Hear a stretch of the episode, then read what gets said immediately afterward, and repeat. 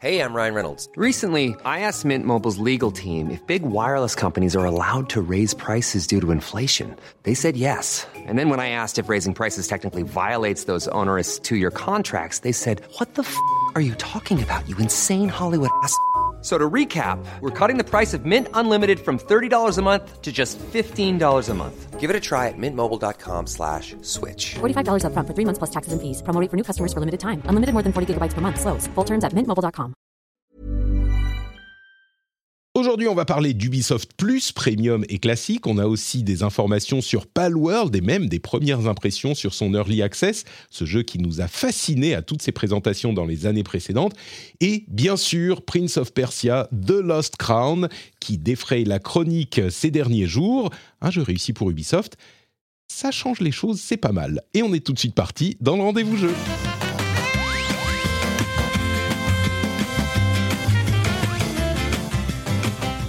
Et oui, Patrick part dans la provoque, un jeu réussi, ça change les choses. euh, je me le permets parce Je le que prends comme je- une attaque personnelle, Ah, Patrick. c'est ça. Il y a- y, Thomas. J'ai re- j'ai regardé Thomas Merreur à Maebi qui est avec nous droit dans les yeux de euh, l'écran en le disant. J'ai dit ah voilà, je fais je fais de la de la provoque. C'était très bien. Mais c'est vrai qu'il est plutôt réussi et tu vas pouvoir nous en parler. Comment ça va, Thomas? Eh ben, ça va très bien. Euh, bon, bonjour, merci, merci de m'accueillir. Salut Jika, et puis bonne année, euh, bonne année à vous deux et à, tous les auditeurs, toutes les auditrices. Euh, très content de commencer 2024 avec vous et puis surtout avec Prince, avec ce Prince of s'il a réussi. Oui, on fait, on fait du, teasing. Vous allez voir, les infos, je pense que vous êtes au courant, c'est difficile de passer à côté. Il est plutôt bien reçu. On a à la place de JK un hacker étrange qui s'est camouflé dans, son, euh, dans sa, cave pleine d'écrans verts. Euh, comment ça va, monsieur le hacker euh, étrange? Donnez-moi votre numéro de carte bleue tout de suite, sinon je pirate le Pentagone. C'était magnifique, entrée en matière. Oui, alors en plus, en plus ceux, ceux qui écoutent en audio ne vont pas comprendre. Effectivement, idée de euh, ce dont il s'agit. Un peu de contexte. J'ai mis un fond d'écran repère de hacker sur Discord, un truc bien, bien kitsch. Et du coup, je- en plus, aujourd'hui, j'avais un hoodie noir, donc je porte une capuche la tel, un, tel, tel, tel- tel un Watch Dogs, tel, tel un, un- un personnage de Watch Dogs. Euh, voilà. Mais sinon, à part ça, tout va bien. Content de, content de revenir hein, parce que ça y est, c'est la, la nouvelle année, c'est la reprise. Oui. Euh, surtout que la surtout que le dernier numéro que j'étais censé faire, je me suis retrouvé un peu le bec dans l'eau. euh, Enfin, bec dans l'eau, non, je me suis retrouvé. tu- te souviens, le, numéro où j'étais censé être là et finalement non. Oui, oui, oui, Donc, tout à fait. euh, Mais il y a eu depuis euh, l'épisode Gotti et l'épisode euh, perspective de 2024, jeu de 2024. Donc tu étais présent quand même malgré tout. Ouais, voilà, Tu vois. En- en- avec, un, avec un léger différé, mais, euh, mais content de revenir en tout cas en direct en tout cas pour commenter l'actu. Bah, content de vous avoir tous les deux. Euh, moi, je suis content de, de revenir aussi. Je Euh, par ce capuche parce grand- que j'ai trop chaud. Ouais, ça y est, c'est fini. Le hacker disparaît, mais tu peux même changer ton fond d'écran. Mais les petits champignons rigolos que tu avais tout à l'heure, ça correspond plus. Euh, moi, je suis, je suis content de revenir aussi. Il fait très froid. Très froid ici. D'ailleurs, euh, le bonus de la newsletter de la semaine dernière, comme je le disais dans le rendez-vous tech, euh, la crème pour les mains, bah, elle m'est bien utile, bien utile, figurez-vous. Ça n'était pas je confirme que c'est que c'est qu'elle est très bien. Je l'avais utilisée à une époque. Ah, tu la les connais mains très avivées. Ouais, ouais, ouais. La Hate Award euh, Elisabeth Arden, ouais. Bah, ouais, c'est voilà. Très bien. il y a la caution de deux podcasteurs et journalistes Voilà. de talent. Donc, euh, vous pouvez nous faire confiance. La 8 Hour Cream de Elisabeth Arden, ce, ce n'est pas sponsorisé, on le, on le pense vraiment. Ceci dit, si Elisabeth Arden veut sponsoriser l'émission, je Oui, suis après, pas contre. voilà. Lise, euh, envoie-moi un mail. Euh, c'est toujours possible de s'arranger. Euh, et je dois dire que la neige, bah, ça continue. Là, c'est tellement le foutoir ici. Il, a fait moins 20 hier. Je suis sorti, il faisait moins. le- mon iPhone me disait qu'il faisait moins 7. Je me suis dit, Ah, ça va, c'est bon, c'est l'été. Il faisait moins 20 et j'ai pas de chauffage dans la voiture. C'était le bonheur pour amener les enfants à la crèche. Merveilleux. Euh, en parlant de euh, communication passée, merci beaucoup au- pour vos réactions à cet euh, édito que j'ai publié le week-end, qui était, qui parlait de sujets qui n'étaient pas forcément faciles, mais vos réactions ont été assez positives, même très positives et constructives quand il y avait des critiques à faire ou des remarques à noter. Donc un grand grand merci à vous tous. Je parlais de la ligne éditoriale de l'émission, de la manière dont j'approche les sujets sociétaux slash un peu politique. On en a même dans le rendez-vous jeu parfois. Donc euh, merci de l'avoir écouté, merci d'avoir commenté et on continue avec les corrections nécessaires sur la bonne ligne. J'apprécie vos réactions euh, et puis la philosophie que je suis, j'espère vous conviendra en essayant de, le maître mot c'est la mesure et donc euh, l'analyse raisonnée et contextualisée des sujets sans sans forcément, sans toujours céder à l'émotion ou à cet absolutisme internetien, cet AI, vous savez, IA, AI, c'est marrant parce que c'est dans l'air du temps, euh, cet absolutisme internetien qui ne me convient pas trop. Donc euh, voilà, je continue sur cette voie et ceux qui me soutiennent, notamment sur cette voie, je les remercie très chaleureusement, comme Axis, qui est un nouveau patriote sur patreon.com slash rdvjeux. Un grand, grand merci à Axis et un grand merci aux producteurs de cet épisode, Lancelot Davizard et Steph Sinalco. Merci à vous tous, merci à vous toutes de soutenir l'émission sur patreon.com slash rdvjeux. Est-ce que j'ai dit tech ou jeu? Bon, c'est jeu, le lien est dans les notes de l'émission de toute façon. Je vous propose qu'on se lance tout de suite dans... Non, c'est pas celle-là, zut, c'est celle-là. Les news à retenir. Avec une première news, euh, une première news euh, qui est pas... Alors je vais, je vais être honnête hein, avec vous. Euh, Il n'y a pas forcément les plus grosses news révolutionnaires de l'histoire du jeu vidéo cette semaine. Donc, on a choisi celles qui étaient là et qui sont quand même intéressantes à traiter, hein, sinon on n'en parlerait pas du tout. Mais du coup, euh, bah, la première, c'est l'annonce d'Ubisoft euh, du changement de son service d'abonnement Ubisoft Plus avec une, euh, une division en Ubisoft Plus Premium, qui est le service existant qui existait jusqu'à maintenant, qui inclut absolument tous les jeux en version premium, en early access, etc. Et une nouvelle version qui s'appelle Ubisoft Plus classique, qui est disponible sur PC et sur PlayStation au travers de l'abonnement euh, PlayStation Plus euh, Premium Extra Plus Plus euh, qui existait déjà. Mais donc ça c'est une version euh, back catalogue. En gros, on a accès aux jeux qui ont été déjà publiés il y a, on va dire six mois, un an, des jeux qui sont pas les tout derniers qui viennent d'arriver. Le prix est quand même la facture est un peu salée pour l'Ubisoft Ça pique un Premium. peu. Oui, ça pique un peu. On est à 18 dollars pour euh, les prix américains. J'imagine que ça se traduit par euh, 18 euros, quelque chose comme ça euh, chez nous. Pour le, le, le classique, euh, bah on est à 8 dollars seulement, donc c'est beaucoup plus raisonnable. Et on a des jeux comme euh, Rainbow Six Siege, Far Cry 6, etc. etc. C'est des jeux de catalogue. Tous les, tous les Assassin's Creed, tous les Lapins Crétins, enfin tout ça, tout ça. Euh, c'est un move que je trouve intéressant. Il y a une belle interview, enfin une interview euh, sur gamingindustry.biz, une interview d'un euh, monsieur qui s'appelle, comment il s'appelle? Pierre Tremblay, qui est le directeur des abonnements, le directeur des abonnements chez Ubisoft, euh, qui est donc, bon, euh, c'est la communication d'Ubisoft, ils ont fait une interview, je connais bien ses plans, ses plans de communication et marketing, euh, mais ça nous éclaire quand même sur la position d'Ubisoft. Et ce que ça dit, à mon sens, c'est que bah, ces services d'abonnement. Alors Ubisoft a l'habitude d'être présent un petit peu partout sur toutes les plateformes. Ils étaient, ils sont sur toutes les plateformes qui se lancent. Ils soutiennent tout, même la Wii. hein. Ils avaient développé Zombie U, vous vous souvenez Enfin la Wii U, j'entends. Ils avaient développé Zombie U, qui était un jeu exclusif. hein. Il y a que pour être vraiment partout, mais ils sont vraiment partout. Et euh, ce qu'on comprend, c'est qu'ils ont des abonnés à ces services, qu'ils les voient comme la possibilité de toucher des, euh, des, des joueurs qui ne jouent pas euh, à des jeux Ubisoft avant. Ils, disent que 10% des, des abonnés euh, n'ont jamais joué à des jeux Ubisoft, ou en tout cas n'ont pas joué à des jeux Ubisoft en, en se connectant au service Ubisoft. Ils disent qu'ils ont eu des millions d'abonnés depuis le lancement du programme il y a 4 ans. Alors des millions, ça peut être 2 millions. hein. Euh, Ils disent des millions d'abonnés sur 4 ans. Je ne sais pas si c'est beaucoup ou pas beaucoup, mais en tout cas, ils croient au euh, service. Et puis, ils font des réflexions intéressantes sur le streaming aussi. Ils disent ça, ça prend quand même plus longtemps qu'on ne pensait, mais on est en chemin, ça continue. Nvidia, c'est très bien, par exemple, etc. Et ils croient évidemment au streaming, puisqu'ils ont acquis les droits de streaming des jeux Microsoft euh, dans le cadre du deal avec la CMA, etc. Vous vous en souvenez? Euh, et puis, euh, ils ont un petit chapitre sur, euh, enfin une petite discussion sur la possession des jeux, le fait qu'on les possède ou pas, qu'on les, qu'on les loue ou pas dans les abonnements, etc. dont on pourra peut-être discuter. Est-ce que ça vous surprend bah, Thomas, tu es un petit peu le spécialiste d'Ubisoft du, du panel aujourd'hui.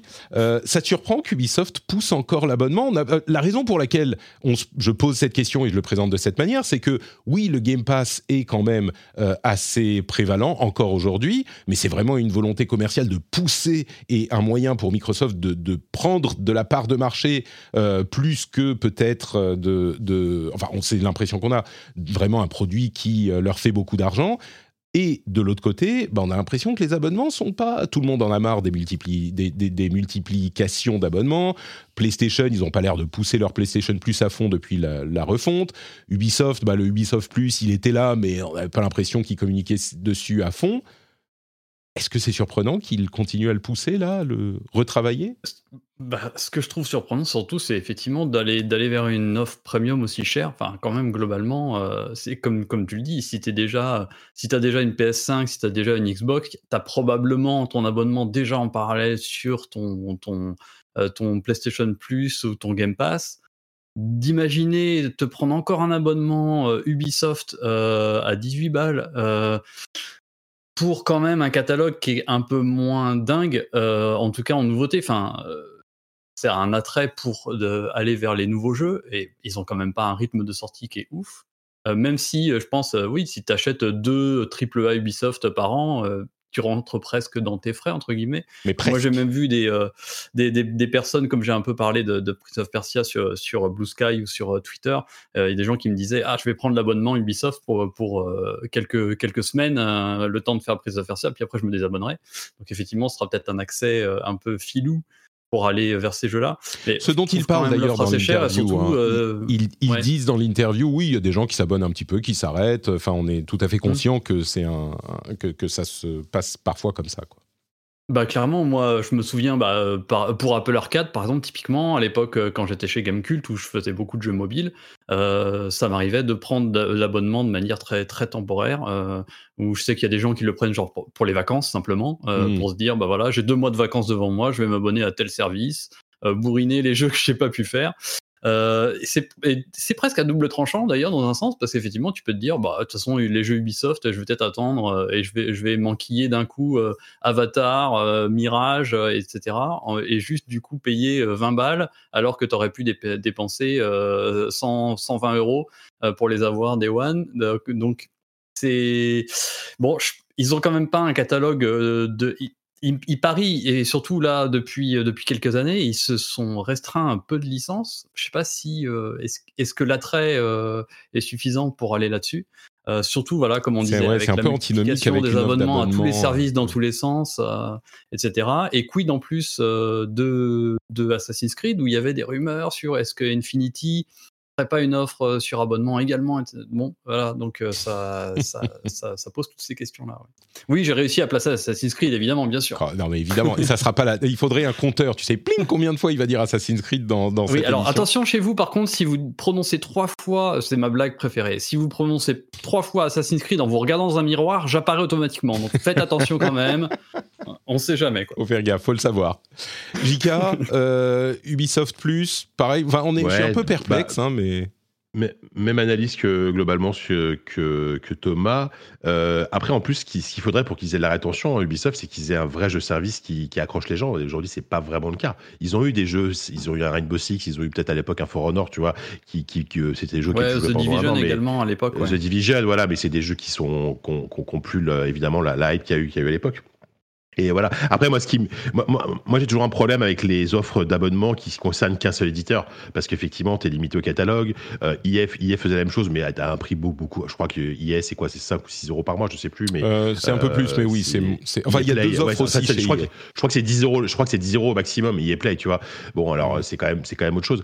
Euh, et quand, quand tu vois à côté un Game Pass qui est euh, sur PC et qui est à 10 euros par mois et qui inclut très souvent des jeux Ubisoft, hein, on rappelle, même si c'est pas forcément des nouveautés. Je crois qu'il y, a- il y a Far Cry 6 qui est arrivé il y a pas longtemps, il me semble. Ouais, Valhalla Euh, qui est arrivé euh, sur, ouais. euh, sur Game Pass là euh, cette semaine, je crois. Et là, le truc, c'est qu'on en arrive à. sur EA, c'est arrive- 14 ouais, vas-y. 14,99 pour EA Play Ah. Pro, euh, pour EA Play Pro, c'est ça, euh, Mm. qui est uniquement sur euh, EA App, donc ça doit être le, le- Ouais. leur launcher PC, mais 99 euros par an. Donc si tu t'abonnes pour l'année, c'est quand même beaucoup moins cher. Euh, ça coûte leur, moins cher, ouais, effectivement. leur EA Play normal, c'est Et- 4 euros. Là, pour le coup, c'est vraiment Moi, bon Moi, marché. ce qui m'embête un 25 peu, euros c'est que là, on. Pardon. Ouais, ok. Euh, ce qui m'embête un peu, c'est que là, on en arrive à, quelque chose de similaire que ce qu'on a sur, euh, la télé, en fait, sur les abonnements euh, de VOD. Avec aujourd'hui, si tu veux regarder absolument tout ce que tu veux, bah, tu es obligé de t'abonner à Paramount Plus, à OCS, à, à, à MyCanal, à, au, au Pass Warner, machin. Enfin, c'est- interminable. Alors, comme dit Thomas, effectivement, et, pour le coup, c'est encore plus vrai sur la VOD. Tu as des gens qui vont s'abonner un mois euh, au Pass Warner pour regarder, je sais pas, House House of Dragon, par exemple, qui après vont se désabonner. Mais sur un jeu vidéo, c'est. C'est un peu différent, surtout quand c'est un jeu qui va demander au minimum 50, 60 heures, 70 heures de jeu, comme ça peut être notamment sur un gros Assassin's Creed. Euh, c'est pas le même rythme, enfin, c'est pas la même façon de consommer que tu vois que juste une série que tu vas binger en une semaine et puis ciao, quoi.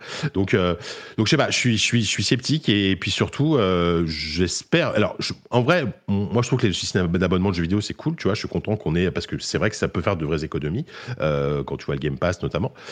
Mais j'ai pas envie que ça devienne, enfin que ça devienne le domaine, le, le, le modèle dominant, quoi.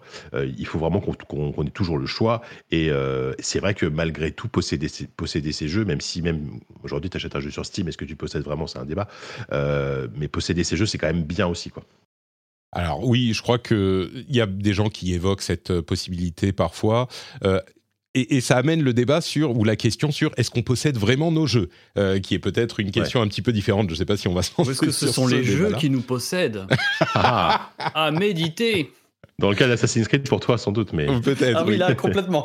Là, Euh, j'avoue. J'aime bien la. la- Il y a un, un, un mime que partage. euh, c'est qui déjà? Euh, Je vais pas dire de bêtises. Euh, Johan euh, Ben Semoun sur euh, Twitter. qui dit mais si on ne possède pas vraiment les jeux, est-ce que le piratage c'est vraiment de les voler? La question se pose. C'est Panta hein, dont je parle, mais mais c'est assez rigolo. Ah. Mais bon bref, ça c'est un autre débat. hein. Est-ce que les jeux on les possède? Est-ce qu'on achète des licences? Bah enfin oui et non et plutôt non en même temps. Mais Oui, c'est- bien sûr, bien sûr. mais oui, la- sur la question, est-ce qu'on pourra payer les jeux plutôt que les acheter, payer les jeux à l'unité Je crois que c'est un faux débat. Ça va pas. On n'est pas du, du moins, on n'est pas du tout, du tout à l'étape où on pourra plus acheter ces jeux à l'unité. Ça, ça, ça n'a pas sûr. de sens vraiment de, de se poser cette question à ce stade, quoi. Mais- Après, Bon. moi, je, je, je serais assez pour quand même une offre, une offre plus globale, euh, tu vois, qui regrouperait, je sais pas, que, que des éditeurs se mettent d'accord pour faire une offre, une offre globale, genre que Game Microsoft te dise, euh, oui, bah, genre Game Pass, ou par exemple sur, sur la télé, encore une fois, je reviens dessus, euh, moi j'ai une offre entre guillemets que je paye globale, alors que je paye un peu plus cher, mais qui me permet d'avoir euh, dans, dans, dans le même pack Canal+, Netflix, Apple TV, Disney+. Et Alors fais gaffe à ce que et- tu souhaites, hein, parce que le monde dont tu Non, parles, c'est le monde des bundles de câbles d'il y a une décennie ou deux, qui existent encore d'ailleurs, où tu as des Bah oui. abonnements où on te réunit plein de chaînes dont tu ne veux pas, euh, qui te coûtent 150 euros par alors mois. non, je parle pas de ça. alors non, Non, non, toi tu sûr. veux euh, le Là- truc le meilleur de tous les mondes, quoi. Non, c'est qu'à un moment donné, je me suis rendu compte que je, je voulais, entre guillemets, tout ce que je voulais voir était à la fois sur Netflix, à la fois sur Disney+, à la fois sur Canal+, etc.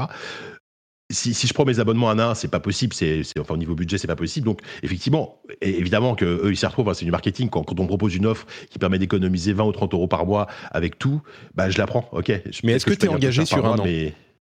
Non, non, non, j'ai pas d'engagement. Donc tu engagement. peux t'arrêter quand tu veux. D'accord, euh, bah, écoute, pourquoi pas. Je peux m'arrêter quand je veux, effectivement. Ouais, Le problème-. Et, elle, était, elle, est, elle, est, elle est effectivement intéressante. C'est un petit peu plus cher, mais c'est vrai qu'avec la multiplication des services, bah, tu as les bonnes séries qui vont un peu partout, et du coup, bah, Mm. euh, t'es vite tenté de dire, euh, voilà, c'est, ça devient compliqué. Et c'est Ouais. vrai qu'en plus, là, ils auraient quand même récupéré Apple euh, Canal, qui a Apple, qui a Paramount. Après, C'est- c'est- je pense que la vraie solution, ce serait que Microsoft rachète Ubisoft, comme ça on est Mais remarque, tu sais, euh, là, on a le Ubisoft classique qui est inclus dans le PlayStation Plus Premium. On a le EA Play euh, normal qui est inclus dans le Game Pass. Ouais. Euh, tu sais, c'est mine vrai. de rien, ce dont tu parles, ça existe déjà un petit peu. Oui, c'est des partenariats, oui, euh, bien sûr. Tu vois, c'est pas, c'est pas tout, tout dans le même truc, mais euh, bon, il y a quand même deux gros et puis euh, les, les petits à côté qui sont. Le truc qui sera marrant, c'est si un jour euh, Valve en fait un. Là, ça risque de dépoter un petit peu, mais bon. Bref. On imagine l'abonnement Steam. C'est ça, l'abonnement, Steam, et tu vois, chaque euh, éditeur ou développeur pourrait accepter de mettre ses jeux dedans ou pas. Ça- bon. Ça n'a rien à voir, mais ça me fait penser, peut-être Thomas, t'as connu ça, c'est qu'à une époque, il y avait des comptes Steam dédiés pour la presse. Qui étaient, Ah oui, euh, qui sûr. étaient des comptes, une, une offre, une sorte d'offre globale où tu pouvais accéder à tous les jeux absolument. Et c'était, genre, il y avait peut-être deux, trois, deux, trois rédacs qui avaient ça en France et c'était le Graal, quoi. Je ne sais pas si ça existe encore, j'imagine que non, mais déjà à l'époque où j'étais chez Blizzard, euh, je- quand j'étais arrivé, j'avais un pote euh, qui était dans la même équipe, Ross Atherton, qui était anciennement euh, rédac chef de euh, quel magazine, je sais plus, et qui me disait ouais, moi j'ai un, un compte justement Steam journaliste de l'époque compte presse qui m'avait m'avait été filé euh, Ouais. directement par euh, Gaben. Et, c'était déjà à l'époque, en 2009 ou 2010, euh, le Graal que personne ne pouvait plus obtenir. Oui. Donc vous imaginez bien que... Ma- Maintenant, il y a prescription, mais à l'époque où je bossais pour le numérique, euh, je, je squattais allègrement le compte presse de Gamecult qui en avait un à l'époque. C'était quand même bien pratique.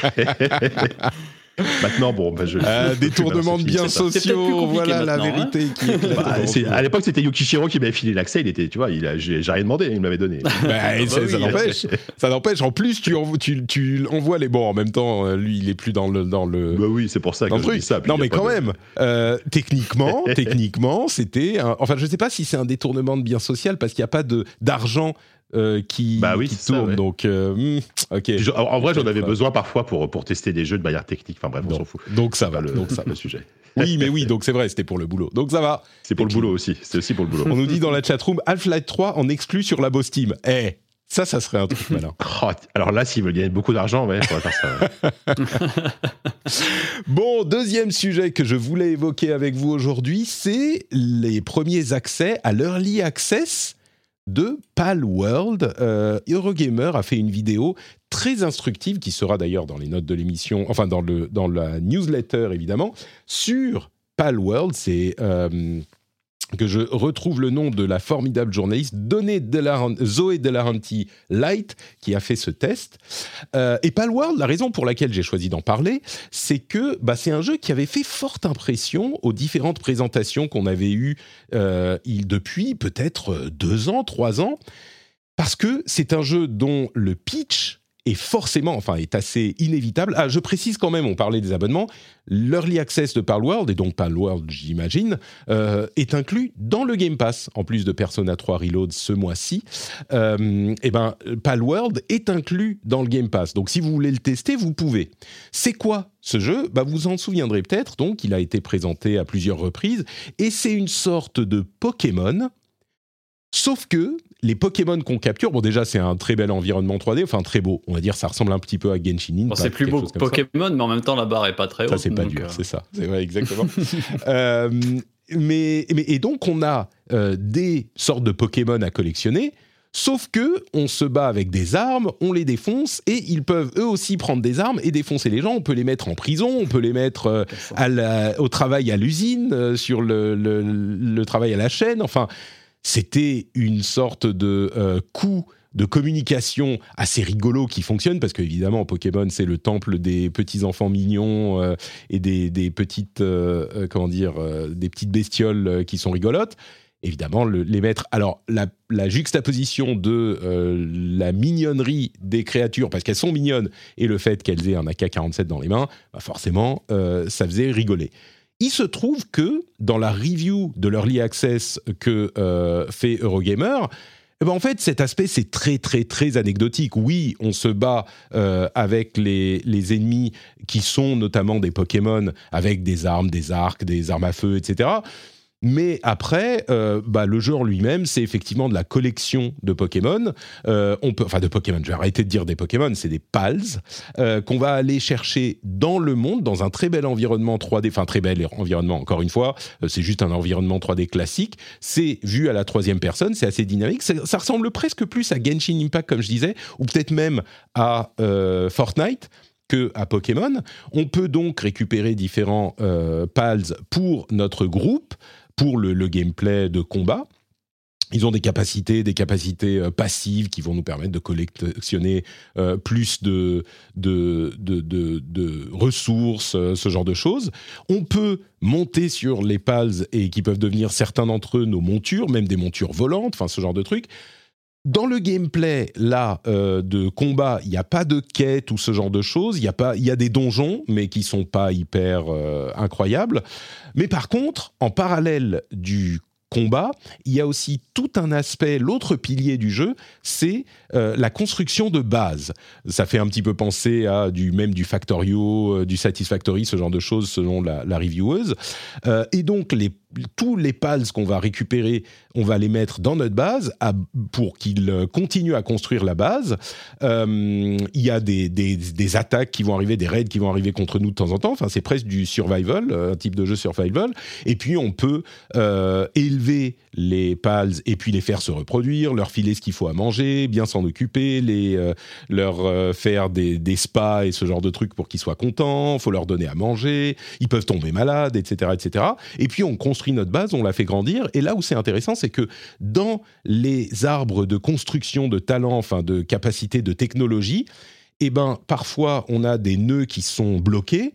Et pour les débloquer, ce qu'il faut faire, c'est aller explorer le monde et découvrir de nouveaux pals qui vont nous permettre de euh, découvrir des nouvelles techniques, euh, progresser dans la construction du monde. Elle dit que au départ, eh ben, il faut une vingtaine de niveaux, c'est pas rien, pour passer des constructions en bois aux constructions en pierre pour faire des fondations, etc. Donc il y a vraiment cette histoire de construction de base qui est hyper important dans euh, le gameplay du jeu. Le gameplay lui plaît. Euh, c'est plutôt, euh, je vais pas dire que c'est surprenant, mais on aurait pu se demander, à force de voir les euh, trailers, si c'était pas un jeu qui était un petit peu, pas une blague, mais euh, qui surfait sur la communication des pals qui se tirent dessus.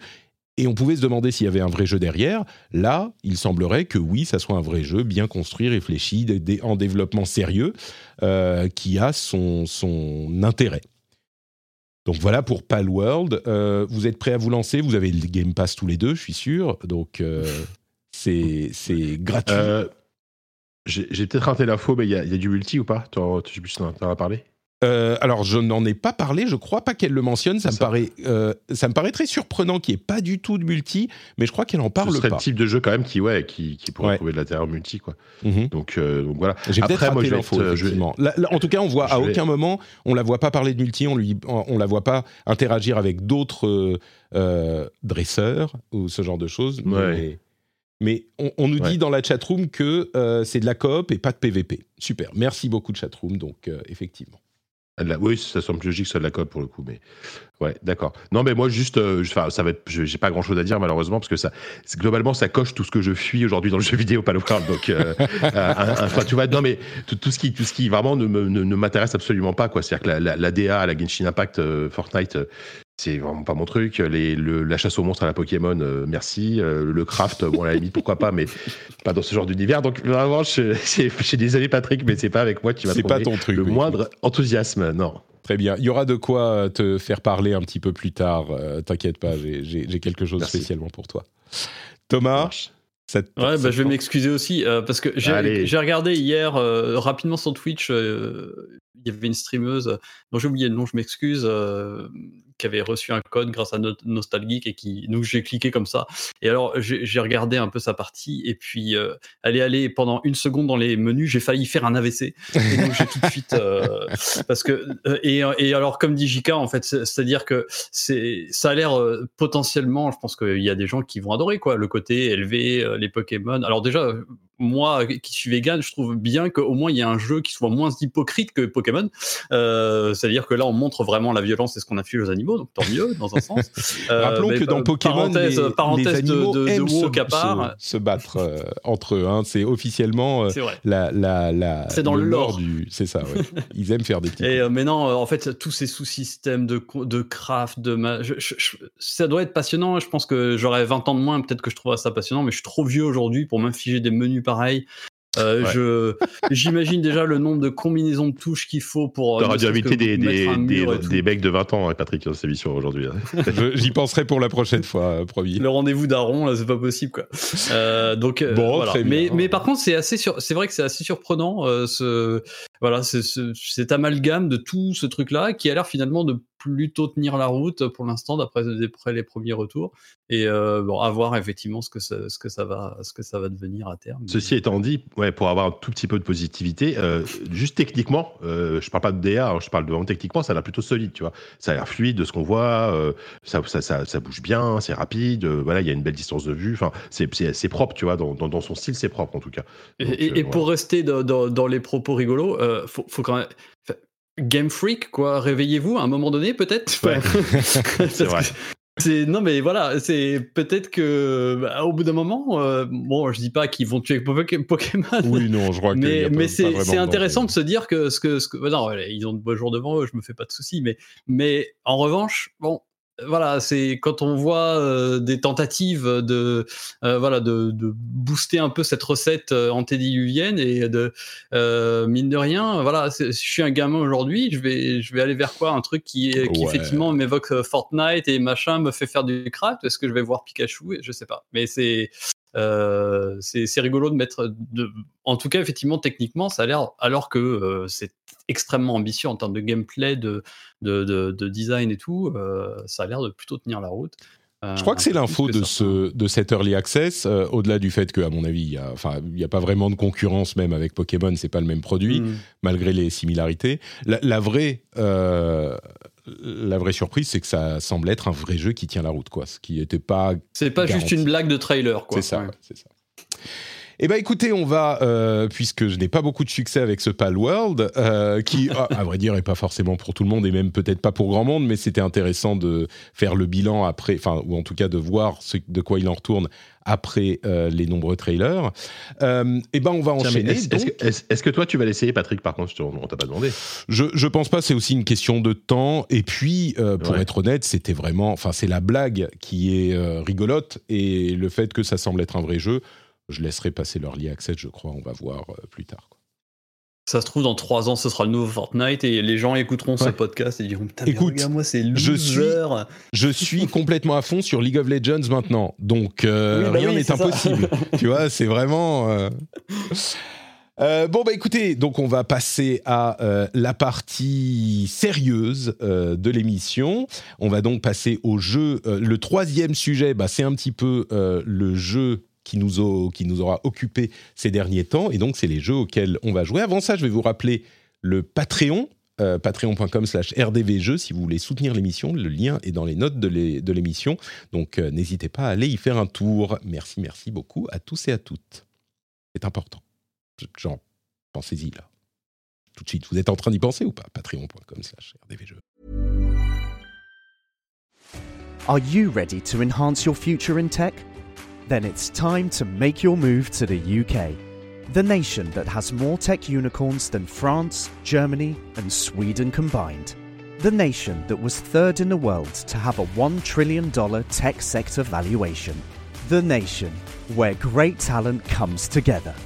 Visit gov.uk forward slash great talent to see how you can work, live, and move to the UK.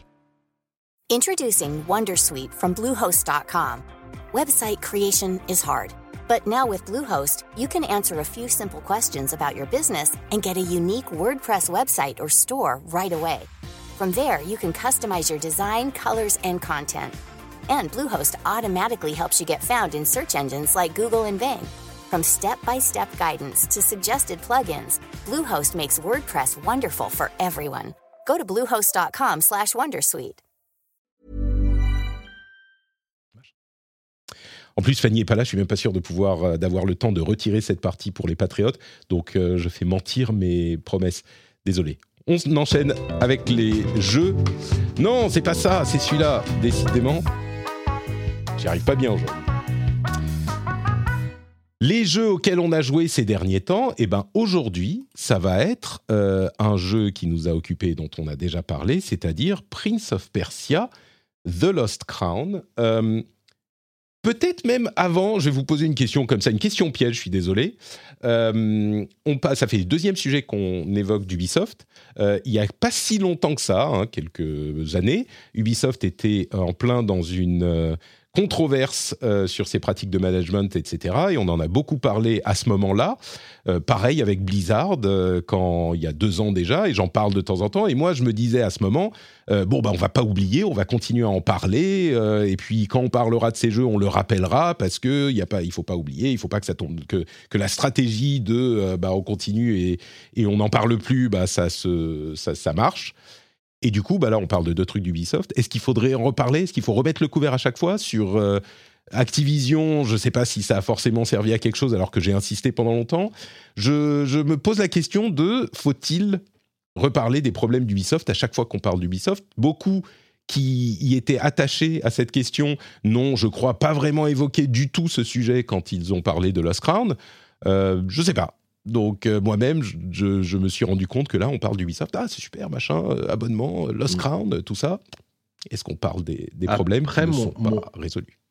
Mon impression, c'est que, euh, peut-être que Baby va être d'accord avec moi, c'est que euh, Ubisoft Montpellier est un petit peu à part dans la galaxie Ubisoft. J'ai l'impression qu'ils ont été moins, entre guillemets, touchés par euh, toutes les affaires qu'il y a eu. Il n'y a pas de choses trop qui sont ressorties de leur côté. Bon, je sais que Michel Ancel est parti peut-être à un moment à un moment charnière, on va dire que avant que les choses se dérapent, je, je sais pas, hein, mais voilà. Donc du coup, quand, quand Prince of Persia est, sorti, on, l'a souvent identifié, en tout cas c'est comme ça que je l'ai perçu en France, comme un jeu avant tout de Ubisoft Montpellier. Les créateurs de Rayman, les gens qui ont fait Beyond Good Evil, donc ils ont un capital sympathie, je trouve, qui est, qui est très très, euh, qui est assez élevé, en tout cas en France. Ouais. Alors, je parle d'un point de vue français. Hein. Euh, c'est- C'est pour ça que euh, j'ai- c'est pour ça que j'ai l'impression qu'on en a pas, on en a moins parlé de ces histoires. Et puis, bah, faut dire ce qu'il y a. L'affaire, elle a éclaté il y a quoi? Il y a trois ans maintenant, un truc comme ça, quelque chose comme ça. Oui, ça, trois Euh, ans, les choses, les choses se 2020 à peu sont, près, surtout, bon, ouais. voilà, les choses se sont tassées, des mesures ont été prises. Est-ce qu'elles ont été efficaces Je ne sais pas. bah, C'est ça le truc, voilà, qu'on n'a pas vraiment eu l'actualité, de... quoi. C'est le problème qu'on a, et bon, on n'est pas obligé de passer deux heures dessus, hein, mais c'est le problème qu'on a avec euh, Activision aussi, même s'il y a d'autres types de retours qui sont arrivés euh, juste avant les vacances. Mais euh, le problème, c'est que comme ils sont opaques et ils acceptent, ils n'ont pas mis en place de euh, rapports de parties tierces, euh, d'audit de leurs euh, pratiques, etc. On ne sait pas. Et donc, tu vois, c'est la, la, politique de pas de l'étouffement, mais enfin, on, dit qu'on a fait les, les choses bien, ça serait super cool, mais je prends cet exemple à chaque fois parce que c'est l'un des exemples qu'on a eu. On a eu, enfin en tout cas de moi ce que j'ai surveillé, sur certaines boîtes, je vais pas les renommer, mais des retours d'employés de boîtes qui sont, qui disent oui ça va mieux, oui ça se passe bien, des audits, des machins. Euh, c'est pas le cas pour ces boîtes-là et notamment pour Ubisoft. Donc je suis dans une situation où euh, bon, je sais pas. Tu vois, c'est les gens en interne euh, ont l'air de dire ouais bof on a envo- renvoyé quelques personnes mais en même temps forcément on entend les voix des gens qui sont pas contents Euh, les gens qui sont contents c'est difficile peut-être qu'il faudrait aller poser la question à plein de gens mais les gens qui euh, veulent pas mal se faire voir enfin j'en sais rien je sais pas quelle est la solution je voulais juste l'évoquer Ouais, c'est compliqué. Après, effectivement, bah, il y a une bonne remarque dans la chatroom. quoi. C'est euh, L'important, peut-être, c'est justement de, de rester attentif et de garder nos oreilles grandes ouvertes à ceux qui sont au sein d'Ubisoft, euh, aux, aux différents mouvements, aux différents syndicats qu'il peut y avoir, euh, être attentif à ce qui se raconte. Après, bah, euh, il y a eu un affichage euh, de beaucoup d'éléments euh, d'in- d'inclusivité, de voilà, il y a eu des, des, des départs. Euh, quand même, mine de rien. Euh, on s'est débarrassé de quelques-uns, notamment au niveau du, du pôle éditorial, le fameux, euh, qui a été quasiment entièrement renouvelé. hein. Il y a des personnes qui sont restées en place, hélas, qui n'étaient pas forcément directement impliquées, mais qui sont en tout cas suspectées d'avoir couvert des, des actes ou des personnes. Maintenant, effectivement, je pense qu'il faut rester attentif, euh, garder les oreilles grandes ouvertes et peut-être laisser un petit peu le bénéfice du doute. Je vois qu'il y a quand même, moi euh, qui suis évidemment beaucoup, euh, notamment sur LinkedIn, où ils sont assez bavards sur euh, leur politique d'entreprise, de, de, comment on vit à Ubisoft, qu'est-ce qui est proposé, bah, ne serait-ce qu'aux personnes handicapées, aux personnes queer, etc. Et je vois quand même des mouvements positifs de ce point de vue-là, une certaine mise en avant de ces choses-là. C'est de la com, mais c'est quand même des choses qui existent. Donc, j'ai envie de croire que ça marche un peu. Encore une fois, voilà, le pôle édito, je sais qu'il a été extrêmement rajeuni en plus. Euh, Non seulement ils ont viré voilà toute la clique de d'Asquette, euh, Ouais. mais ils ont été remplacés beaucoup par des jeunes. Euh, voilà, je pense qu'on peut espérer que cette nouvelle génération aidera un petit peu, et puis euh, que, que le temps le temps aidera. Et mais je, comme voilà, je pense que c'est un bon résumé euh, de, de ce petit commentaire de la chatroom, qui est de dire restons attentifs, euh, c'est ça le plus important. Et puis, euh, bah, si que que le que les gens, euh, enfin, s'il y a des besoins de lancer des alertes, euh, je pense que euh, il y a du coup, on est là euh, pour écouter. Ne- quand je dis on, c'est les journalistes, et c'est les, les, les personnes sérieuses qui sont prêtes à, re- à relayer ce genre de propos. Euh, S'il y a besoin que ça sorte, ça sortira. Et euh, Bon. Je, je voulais pas juste euh, évoquer quand Ubisoft est à nouveau dans l'actualité, euh, ne pas du tout en parler. Je ne sais pas si on a une réponse, euh, une réponse claire, mais au moins on n'aura pas rien dit du tout. C'est peut-être pas plus mal. Il n'empêche, bon, malgré tout ça, bah, le jeu est là et le jeu est très bon et enthousiasmant. On va pas non plus faire la double punition aux développeurs et aux développeuses en ne parlant pas de leur d'un- d'un- d'un- d'un- d'une œuvre d'art dont ils sont très fiers. C'est ce que disent. euh, euh, enfin bon, il n'y avait même pas question de pas en parler de toute façon. Et en plus, il est il est cool. Euh, donc, on est sur Prince of Persia. Euh, The Lost Crown. Euh, je vais illustrer avec la vidéo test de euh, jeuxvideo.com. C'est Carnby qui l'a fait, je crois. Euh, ils sont plutôt contents du jeu. Ils lui ont mis 16 sur 20, je crois. Les Metacritic, c'est 86, si je dis pas de bêtises. Euh, 86, c'est ça exactement. Donc, bah, il avait des promesses, il semblait cool et il semble avoir tenu ses promesses. Excellent Metroidvania, qui va peut-être pas séduire les gens qui sont pas fans de Metroidvania, mais euh, qui fait très bien le job pour ceux qui sont intéressés par euh, ce style de jeu. Il y a une démo qui est disponible euh, depuis la semaine dernière que j'ai testée, mais vous deux, JK et Thomas, vous avez passé beaucoup de temps sur le jeu, donc je vais vous laisser en parler, vous le ferez certainement mieux que moi. Et honneur aux spécialistes, puisque quand on parle d'Ubisoft, on invoque la, la figure de euh, Amaebi. Eh bien, tu es là.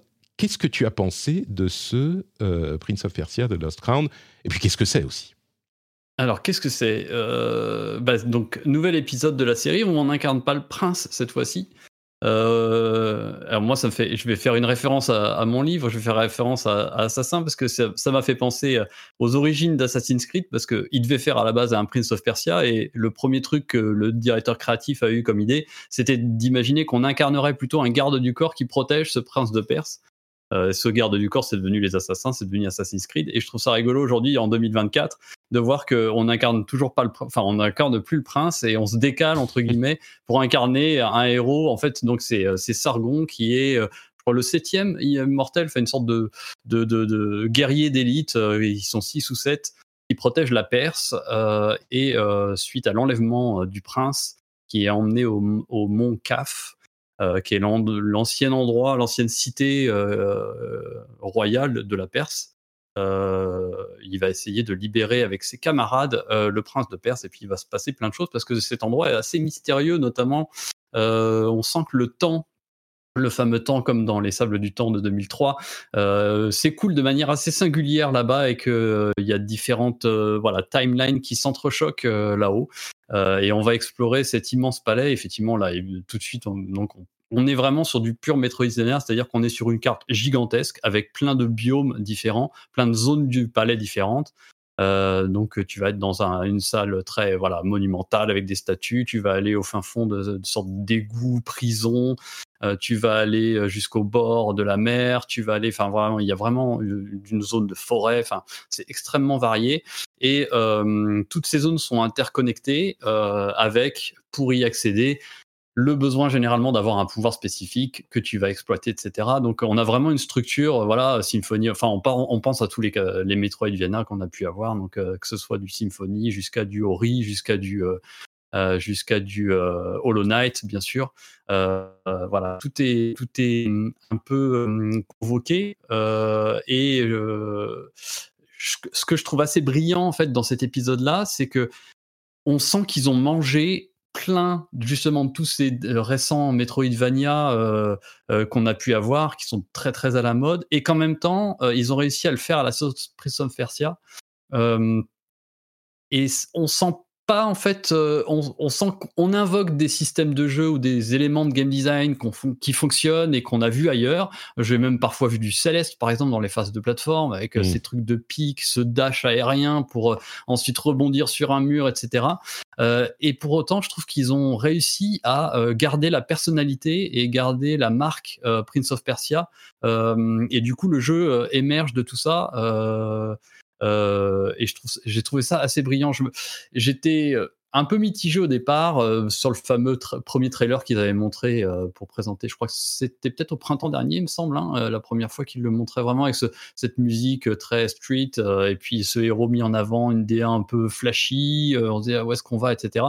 J'étais un peu entre parenthèses, puis- Sa- Sargon a, a comme euh, tous les personnages noirs depuis le, le- c'était euh, Killmonger dans, euh, dans Black Panther, il a le Killmonger Hair. C'est marrant parce qu'on a Eddie Oui. Gordo qui arrive dans euh, Tekken 8.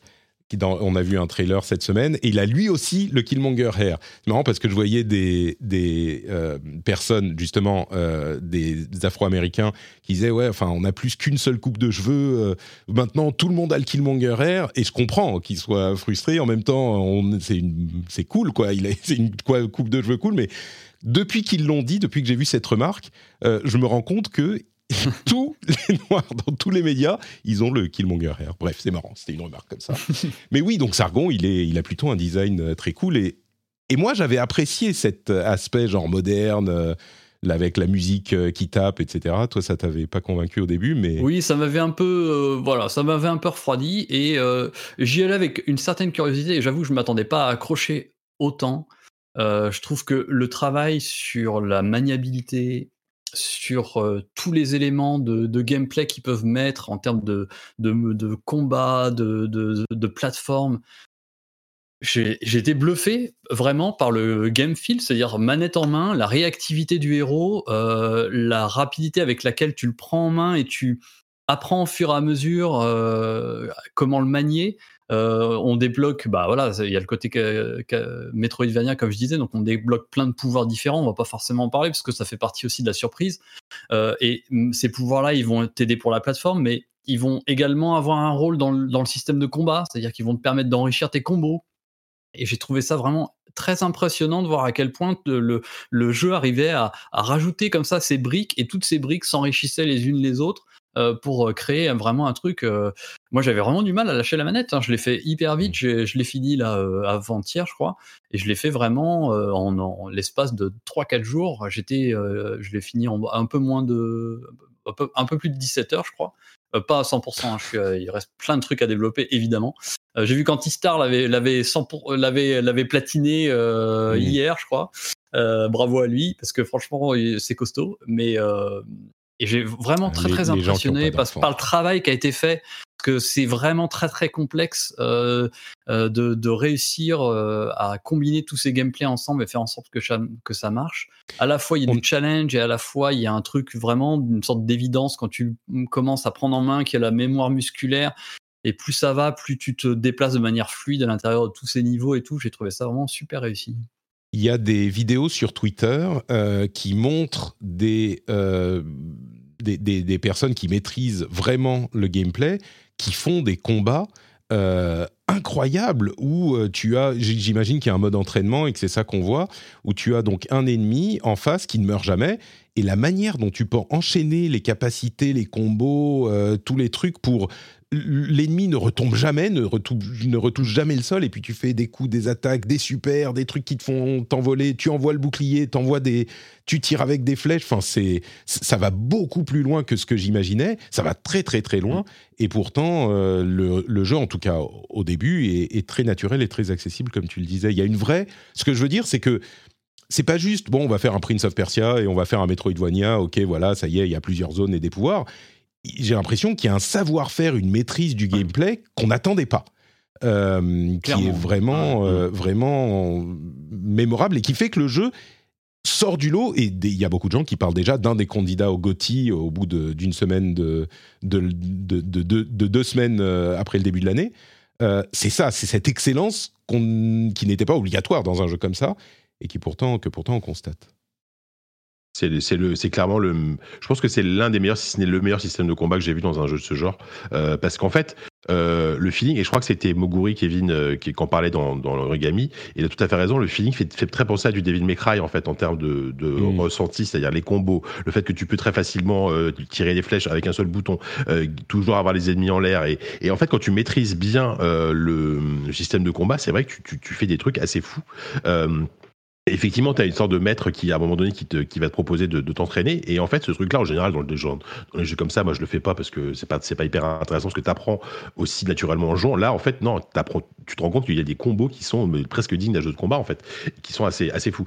Et, euh, ce, que, ce que je voulais ajouter aussi, c'est que euh, c'est à la fois un jeu qui fait preuve d'une très grande maîtrise euh, dans, dans le genre qui va complètement satisfaire les, ceux, ceux qui aiment beaucoup le genre, donc euh, qu'on qu'on fait tous les jeux qu'a cité, euh, qu'a qu'a cité Thomas, parce qu'en plus, euh, tu peux avoir du challenge si tu en veux, mais c'est aussi une excellente porte d'entrée pour le, pour le Metroidvania, euh, puisqu'il y a des idées, euh, on va dire, en termes d'interface, de, progression, d'accessibilité, que je n'ai jamais vu dans un jeu de ce genre, et qui Ah oui sont absolument géniales. c'est remarquable. Ah ouais, il y a, il y, a, il y a une feature notamment que, qui est vraiment une des meilleures features que j'ai vues dans un, dans un truc de ce genre, parce que souvent, sou- souvent ce qu'on reproche à ce genre de jeu, euh, moi no- notamment Hollow Knight, moi j'ai des amis qui ont, qui ont pas accroché Hollow Knight parce qu'ils me disent mais je suis complètement perdu, euh, j'ai j'ai arrêté de jouer pendant 4 jours, je savais pas où aller, enfin c'était un enfer, et je photo, là. comprends tout à fait.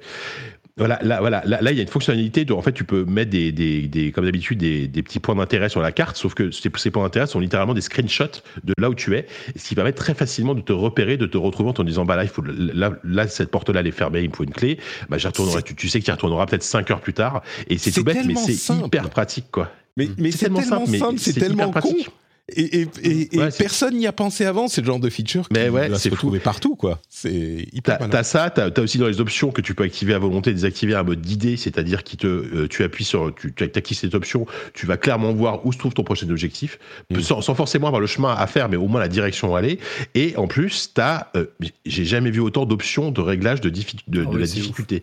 Mm. Tu peux euh, choisir par exemple de, que, que tes ennemis, que les ennemis se fassent moins de dégâts. Tu peux choisir euh, de moins prendre de dégâts euh, quand, quand tu tombes sur des pics, mais tu peux régler en fait sur cinq niveaux différents et tu peux vraiment customiser ton aventure absolument à volonté. Et je trouve ça formidable parce que euh, c'est un jeu qui peut être super dur, super hardcore si tu as envie que ce soit hardcore, et en même temps super accessible et super agréable à jouer si, si t'as pas envie de, de, passer trois heures à, essayer de tuer un boss. Et, et enfin, je trouve ça formidable pour le coup euh, qu'ils aient fait ça parce qu'il y a vraiment. Enfin, ils arrivent à toucher un, un panel de joueurs et de joueuses qui, à mon avis, est très large grâce à, grâce à toutes ces options. Quoi. Donc c'est pas forcément parce qu'on voit effectivement dans les tests, dans les reviews, dans les vidéos, euh, des passages où vraiment c'est hyper dur. Quoi. Tu évoquais Céleste euh, tout à l'heure, euh, Thomas. Il y a des moments vraiment, euh, t'as intérêt à pas rater tes sauts et à passer juste au bon moment entre les pics, machin. Ça a l'air quand même assez, assez, enfin pas très permissif, quoi. Même ces passages-là, il est possible de se dire bon bah allez, ça va, euh, je, je Mais je passe en mode que- facile pour ça, et tu peux les passer. Alors déjà, et surtout, je trouve qu'il y a, en ter- euh, comme je disais, que- euh, quand tu commences à bien avoir le jeu en main, euh, déjà, il y, a, vient il y a vraiment un système très simple. hein. Tu meurs sur des pics, euh, voilà, pouf, il te reboot à l'endroit, au dernier endroit où tu touchais le sol. Donc c'est pas Mm. grave. T'as juste, t'as pas à refaire un truc, un parcours de dingue, tu Ouais. reviens, etc. Il y a Il un y a rythme beaucoup de raccourcis façon, euh, bon, euh, façon From Software, donc une porte qui n'est verrouillée que d'un côté, donc qui va te donner l'accès très rapide à ton point de respawn euh, de, Mm. de sauvegarde. Bon, il y a tous ces, ces trucs-là. Et ce que je trouve, ce, que- ce qui moi m'a frappé, c'est que euh, plus j'avançais, il y a des moments, j'arri- j'arrivais effectivement dans des zones. Généralement, l'idée c'est que tu arrives, il y a une grosse phase de plateforme.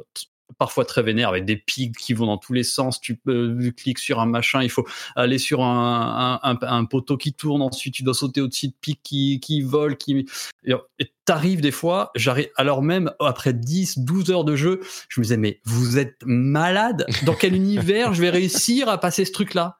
Et 10 minutes après, je fais, mais bien sûr voilà. et, et tu passes le truc et tu, fais, tu sais même pas comment t'y arriver. Et, Ouais. Mais euh, parce que, en fait, tu, tu réessayes tout de suite.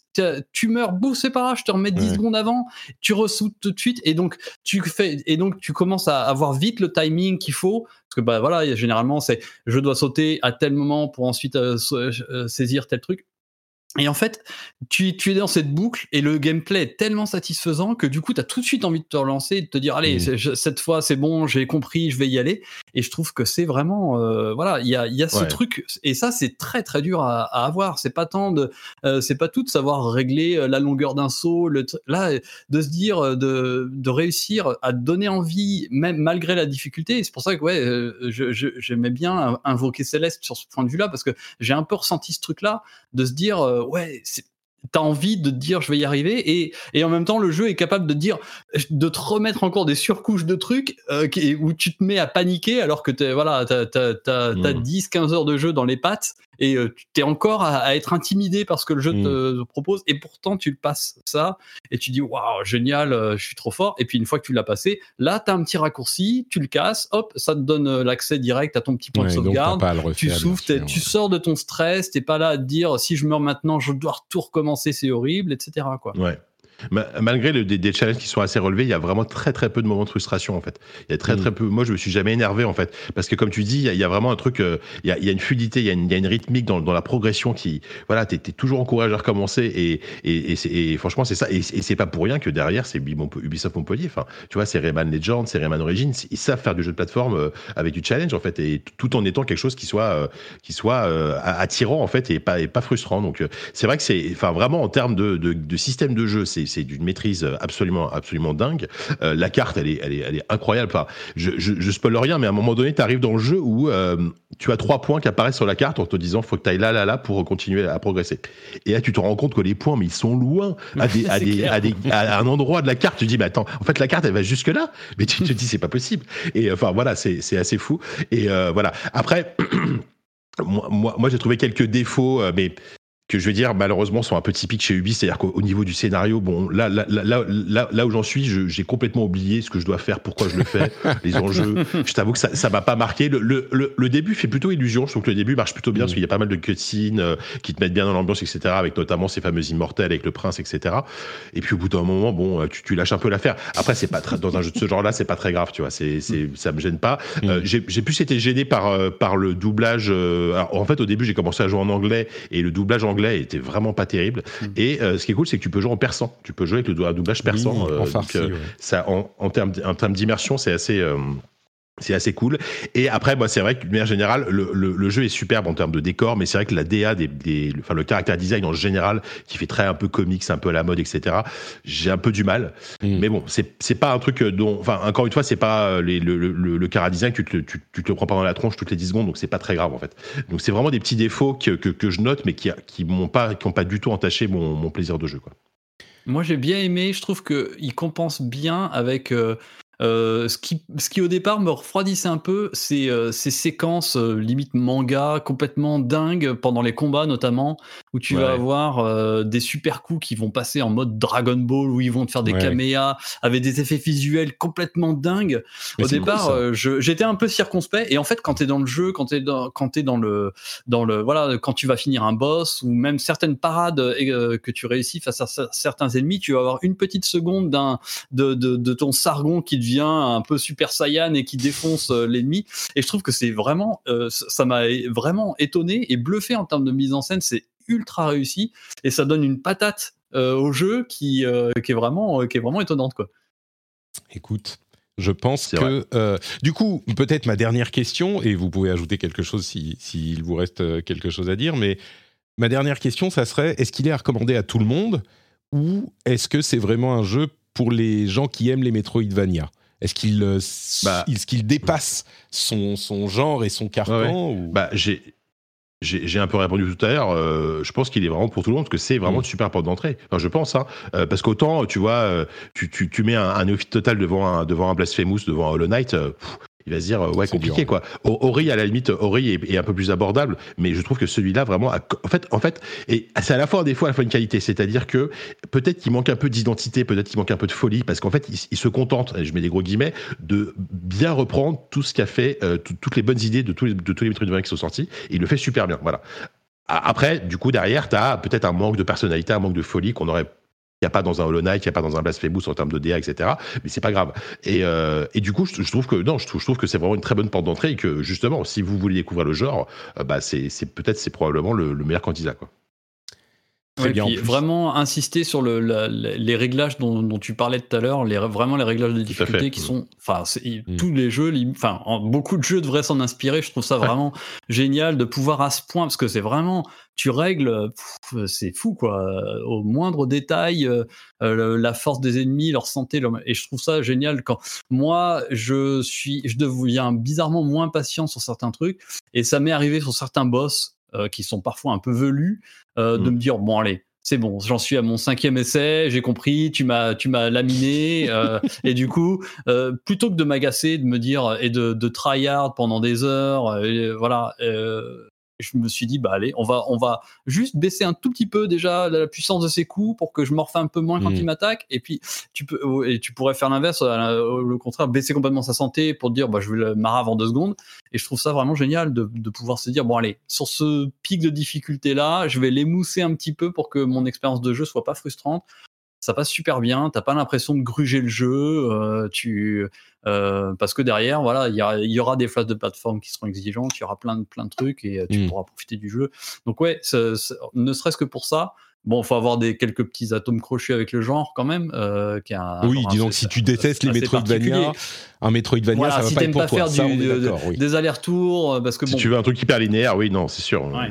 Là, tu fais beaucoup, d'a- tu fais évidemment beaucoup d'allers-retours, tu retournes dans des zones pour aller explorer, etc. Euh, Il y a énormément de trucs à, dé- à débloquer dans tous les sens, euh, plein de pouvoirs qui sont cachés dans Mm. des salles euh, se- secrètes, etc. Faut, faut aimer ça, mais ouais, c'est un bon, une belle porte d'entrée. Ouais, je suis d'accord avec Chica. ouais. Eh ben, il est disponible. En plus, il coûte seulement euh, 50 euros, si je ne m'abuse. Euh, Peut-être même moins. Il sur y a- il y a eu un débat sur le Non, prix. euh, ouais. Enfin, ouais. hmm. Ouais, il y a eu un débat sur le prix quand même parce que euh, enfin, après moi, moi je moi je suis pas vraiment c'est vrai que souvent les Metroidvania c'est des jeux un peu plus euh, que typés indé donc euh, tu vas les trouver à 20 30 euros euh, tu vois Là, 50 euros, bon, tu peux te dire, euh, pour un jeu qui a l'air d'être, euh, tu vois, en 2D, euh, mais bon, en vrai, par rapport à. Bah, et- et- alors, je, 3D, je- je suis pas d'accord. la Non, mais 2D, je suis euh. absolument. Non, mais bien sûr, non, mais je, suis- je, suis- je suis en train de dire un truc, de- je, suis pas d'accord avec ce que je suis en train de dire. hein. Juste qu'il y a eu des débats là-dessus et que je peux comprendre, tu vois, mais derrière, euh, quand, quand t'as, euh, je pense que pour le, pour le faire à 100%, euh, c'est peut-être 40 heures de jeu, j'en sais rien. Et puis, tout, tout, ce tout ce qu'ils proposent. Et moi, euh, franchement, c'est le, c'est le jeu Ubisoft, c'est le meilleur jeu Ubisoft euh, auquel j'ai joué depuis hyper longtemps. Et, euh, et, et pas mal de gens le pensent. Et je, et je crois que le Metacritic, c'est un des Metacritic les plus élevés pour un jeu Ubi depuis, euh, bah, depuis bien longtemps aussi. Bah, il y a un, un as- un autre aspect. Oui, donc je vais juste finir là-dessus. Il est effectivement à 50 euros, euh, dispo sur toutes les plateformes. hein, euh, PC, il tourne bien sur Switch, euh, Il semble-t-il, tourne à 60 FPS sur Switch, il tourne à C'est 60 ça. FPS partout. partout. Euh, PS4 5, Xbox One, Xbox Series XS et même sur Amazon Luna. Donc, euh, si vous êtes sur Amazon Luna, Oh. vous pouvez y jouer. Allez. Euh, et puis, ça, ça pose un petit peu. Alors, il y a eu euh, chez Ubisoft une longue période de creux l'année dernière. Il y a quand même eu Assassin's Creed Mirage, bien sûr. Je ne vais pas pousser le vice jusqu'à ne, ne pas mentionner ce jeu-là en la présence de, de Thomas. Mais on se demande si, du coup, c'est pas le retour de Ubisoft ou un début de retour d'Ubisoft aux, aux affaires, parce qu'ils ont quand même été un petit peu absents. Et cette année, on devrait avoir Outlaws aussi, le Star Wars, et peut-être un Ouais, Assassin's. Creed Red, et peut-être, euh, enfin voilà, ce genre de choses. Thomas ne sait rien, évidemment, mais Non. Je suis, Mais- je suis quand même extrêmement curieux et euh, curieux de voir la réception euh, publique, enfin, il y a la réception en termes de vente que ce jeu va avoir parce que Hmm. quoi qu'on en dise, c'est pas un Assassin's Creed, c'est pas un Far Cry, c'est pas, c'est pas un gros triple A qu'on met plein la vue, tu vois. Euh, et c'est Prince of Persia qui est une licence qui est quand même pas plus aussi, enfin, je veux dire, c'est plus une licence qui est aussi hype, qui est aussi prisée Ah, qu'avant. Donc cu- curieux de voir et j'espère que le, le- le- le- j'espère que le public va être là parce que rien que pour voilà rien que pour le taf de- du Bi Montpellier, ça il, il mérite d'avoir son succès quoi. Donc, Prince of Persia, The Lost Crown, déjà, potentiel Gotti? Oui, non? Potentiel Gotti pour vous? Je sais pas, peut- Ah, bon, tu sais pas. Ok. Tu sais- Un non, mais 18 tu- janvier, c'est un peu chaud. Mais par contre, je- Ouais. mettez une croix rouge sur le truc pour pas l'oublier dans, ça, voilà, dans, euh, dans quand 10 même, mois, on- quand, on, a- on euh, a souvent tendance à oublier, les- les on, listes, on a quoi. souvent tendance à oublier les jeux qui sont sortis au début de l'année. Ouais, et, c'est euh, et, et- par contre, je, je crois pas avoir eu un aussi bon jeu aussitôt dans l'année. Mais enfin voilà, tu vois, c'est Ouais, rare d'avoir un truc qui, Comme tu dis, on les- autant, quoi. Voilà, donc, euh, pas complètement à oublier pour, le, pour le- la liste. Hein. Je dis pas que ça Non. sera un Gotti, mais il sera peut-être dans la liste des, des top Il 5. sera dans le top 5 ou dans le top 10. ouais, Il y a, il y a Ouais. de grandes chances. ouais. À quoi d'autre avez-vous joué ces dernières semaines? Euh, Alors, Thomas, tu nous parles de trucs dont je n'ai jamais entendu parler. Euh, Qu'est-ce que Je m'en Lock. Digital et euh, Paper Trail? Alors, si Paper Trail, ça me dit quelque chose, c'est pas le, Ouais. Le, le euh, Papers, Please pour, euh, pour enfants? Je me souviens plus. Euh, ah Non, non, c'est non, pas du tout. Non, Pas non, en fait c'est deux petits puzzle games parce que bah, j'ai Ah oui, d'accord, je- Paper Trail. Ouais, voilà. bon, c'est bon, je vois. Voilà. Euh, c'est un peu. En fait, c'est deux petits puzzle games. Je me suis amusé à. Parce que j'ai rebranché mon, mon Shadow, là, donc je peux à nouveau accéder à, à Steam euh, PC. Et puis, du coup, je suis allé faire un petit tour dans euh, ma liste d'attente, euh, etc. Et puis, j'ai vu qu'il y avait des petites démos qui m'attendaient. Donc, je suis allé faire hier soir, euh, pour m'amuser, des petites démos de puzzle games qui doivent sortir en 2024. Donc, c'était aussi une manière de me projeter un peu dans cette année. Et puis, donc, je suis d'abord tombé sur la démo de Paper Trail, qui est un jeu par un petit studio anglais, genre je crois qu'ils sont trois, hein, qui s'appelle Newfangled Games. Et qui est que je trouve, enfin, avec une DA vraiment très très belle. Ça fait un peu penser, il y a un côté très très coloré, un peu livre pour enfants en fait. Et l'idée, c'est qu'on a des, tableaux dessinés euh, que l'on peut, grâce à sa souris, plier en fait. Euh, on, a une sorte d'illustration carrée. Je peux euh, emporter l'angle ou, un des côtés du papier pour dévoiler ce qu'il y a dessiné en dessous, qui peut être un chemin qui va venir se superposer à l'illustration sur laquelle on était, et ainsi euh, dévoiler une nouvelle route, euh, créer un passage, etc. Et ça crée des petits puzzles euh, tout mignons, euh, pas si simple à terme, mine de rien. On sent vite qu'ils ont réfléchi un peu à plein de petites mécaniques qui viennent enrichir le gameplay. Et puis il y a une petite histoire, voilà, très conte pour enfants en fait, qui nous est ra racontée par dessus. Et j'ai trouvé ça très charmant. Voilà, il n'y a pas encore de date très précise. Il doit il est toujours prévu pour cette année. Et j'ai trouvé ça, j'ai trouvé ça très très très sympa. Paper. Trail donc, donc. Paper Trail et donc il y a une démo sur Steam euh, accessible actuellement également. Euh, il devrait sortir sur Switch au minimum, mais peut-être d'autres plateformes. Euh, euh, il, est, on... il, est, prévu surtout euh, console, ouais. Xbox, PlayStation. je crois même sur mobile à terme et tout. Donc, ouais. sur mobile, ça, on... parfait. Je pense avec le tactile et tout ça, ça marchera super bien, je pense. On, on, nous rappelle dans la chatroom Hi-Fi Rush l'année dernière, euh, JK. On avait oublié les. les ouais, bah, moi, j'ai pas accroché plus que ça Hi-Fi Rush, mais c'était un, c'était un. Ouais. Si, il y, avait, il y avait eu Dead Space, mais ça. Il y avait le remake de Dead Space, ouais. Qui, était, qui était génial, que j'ai adoré, moi. Ouais.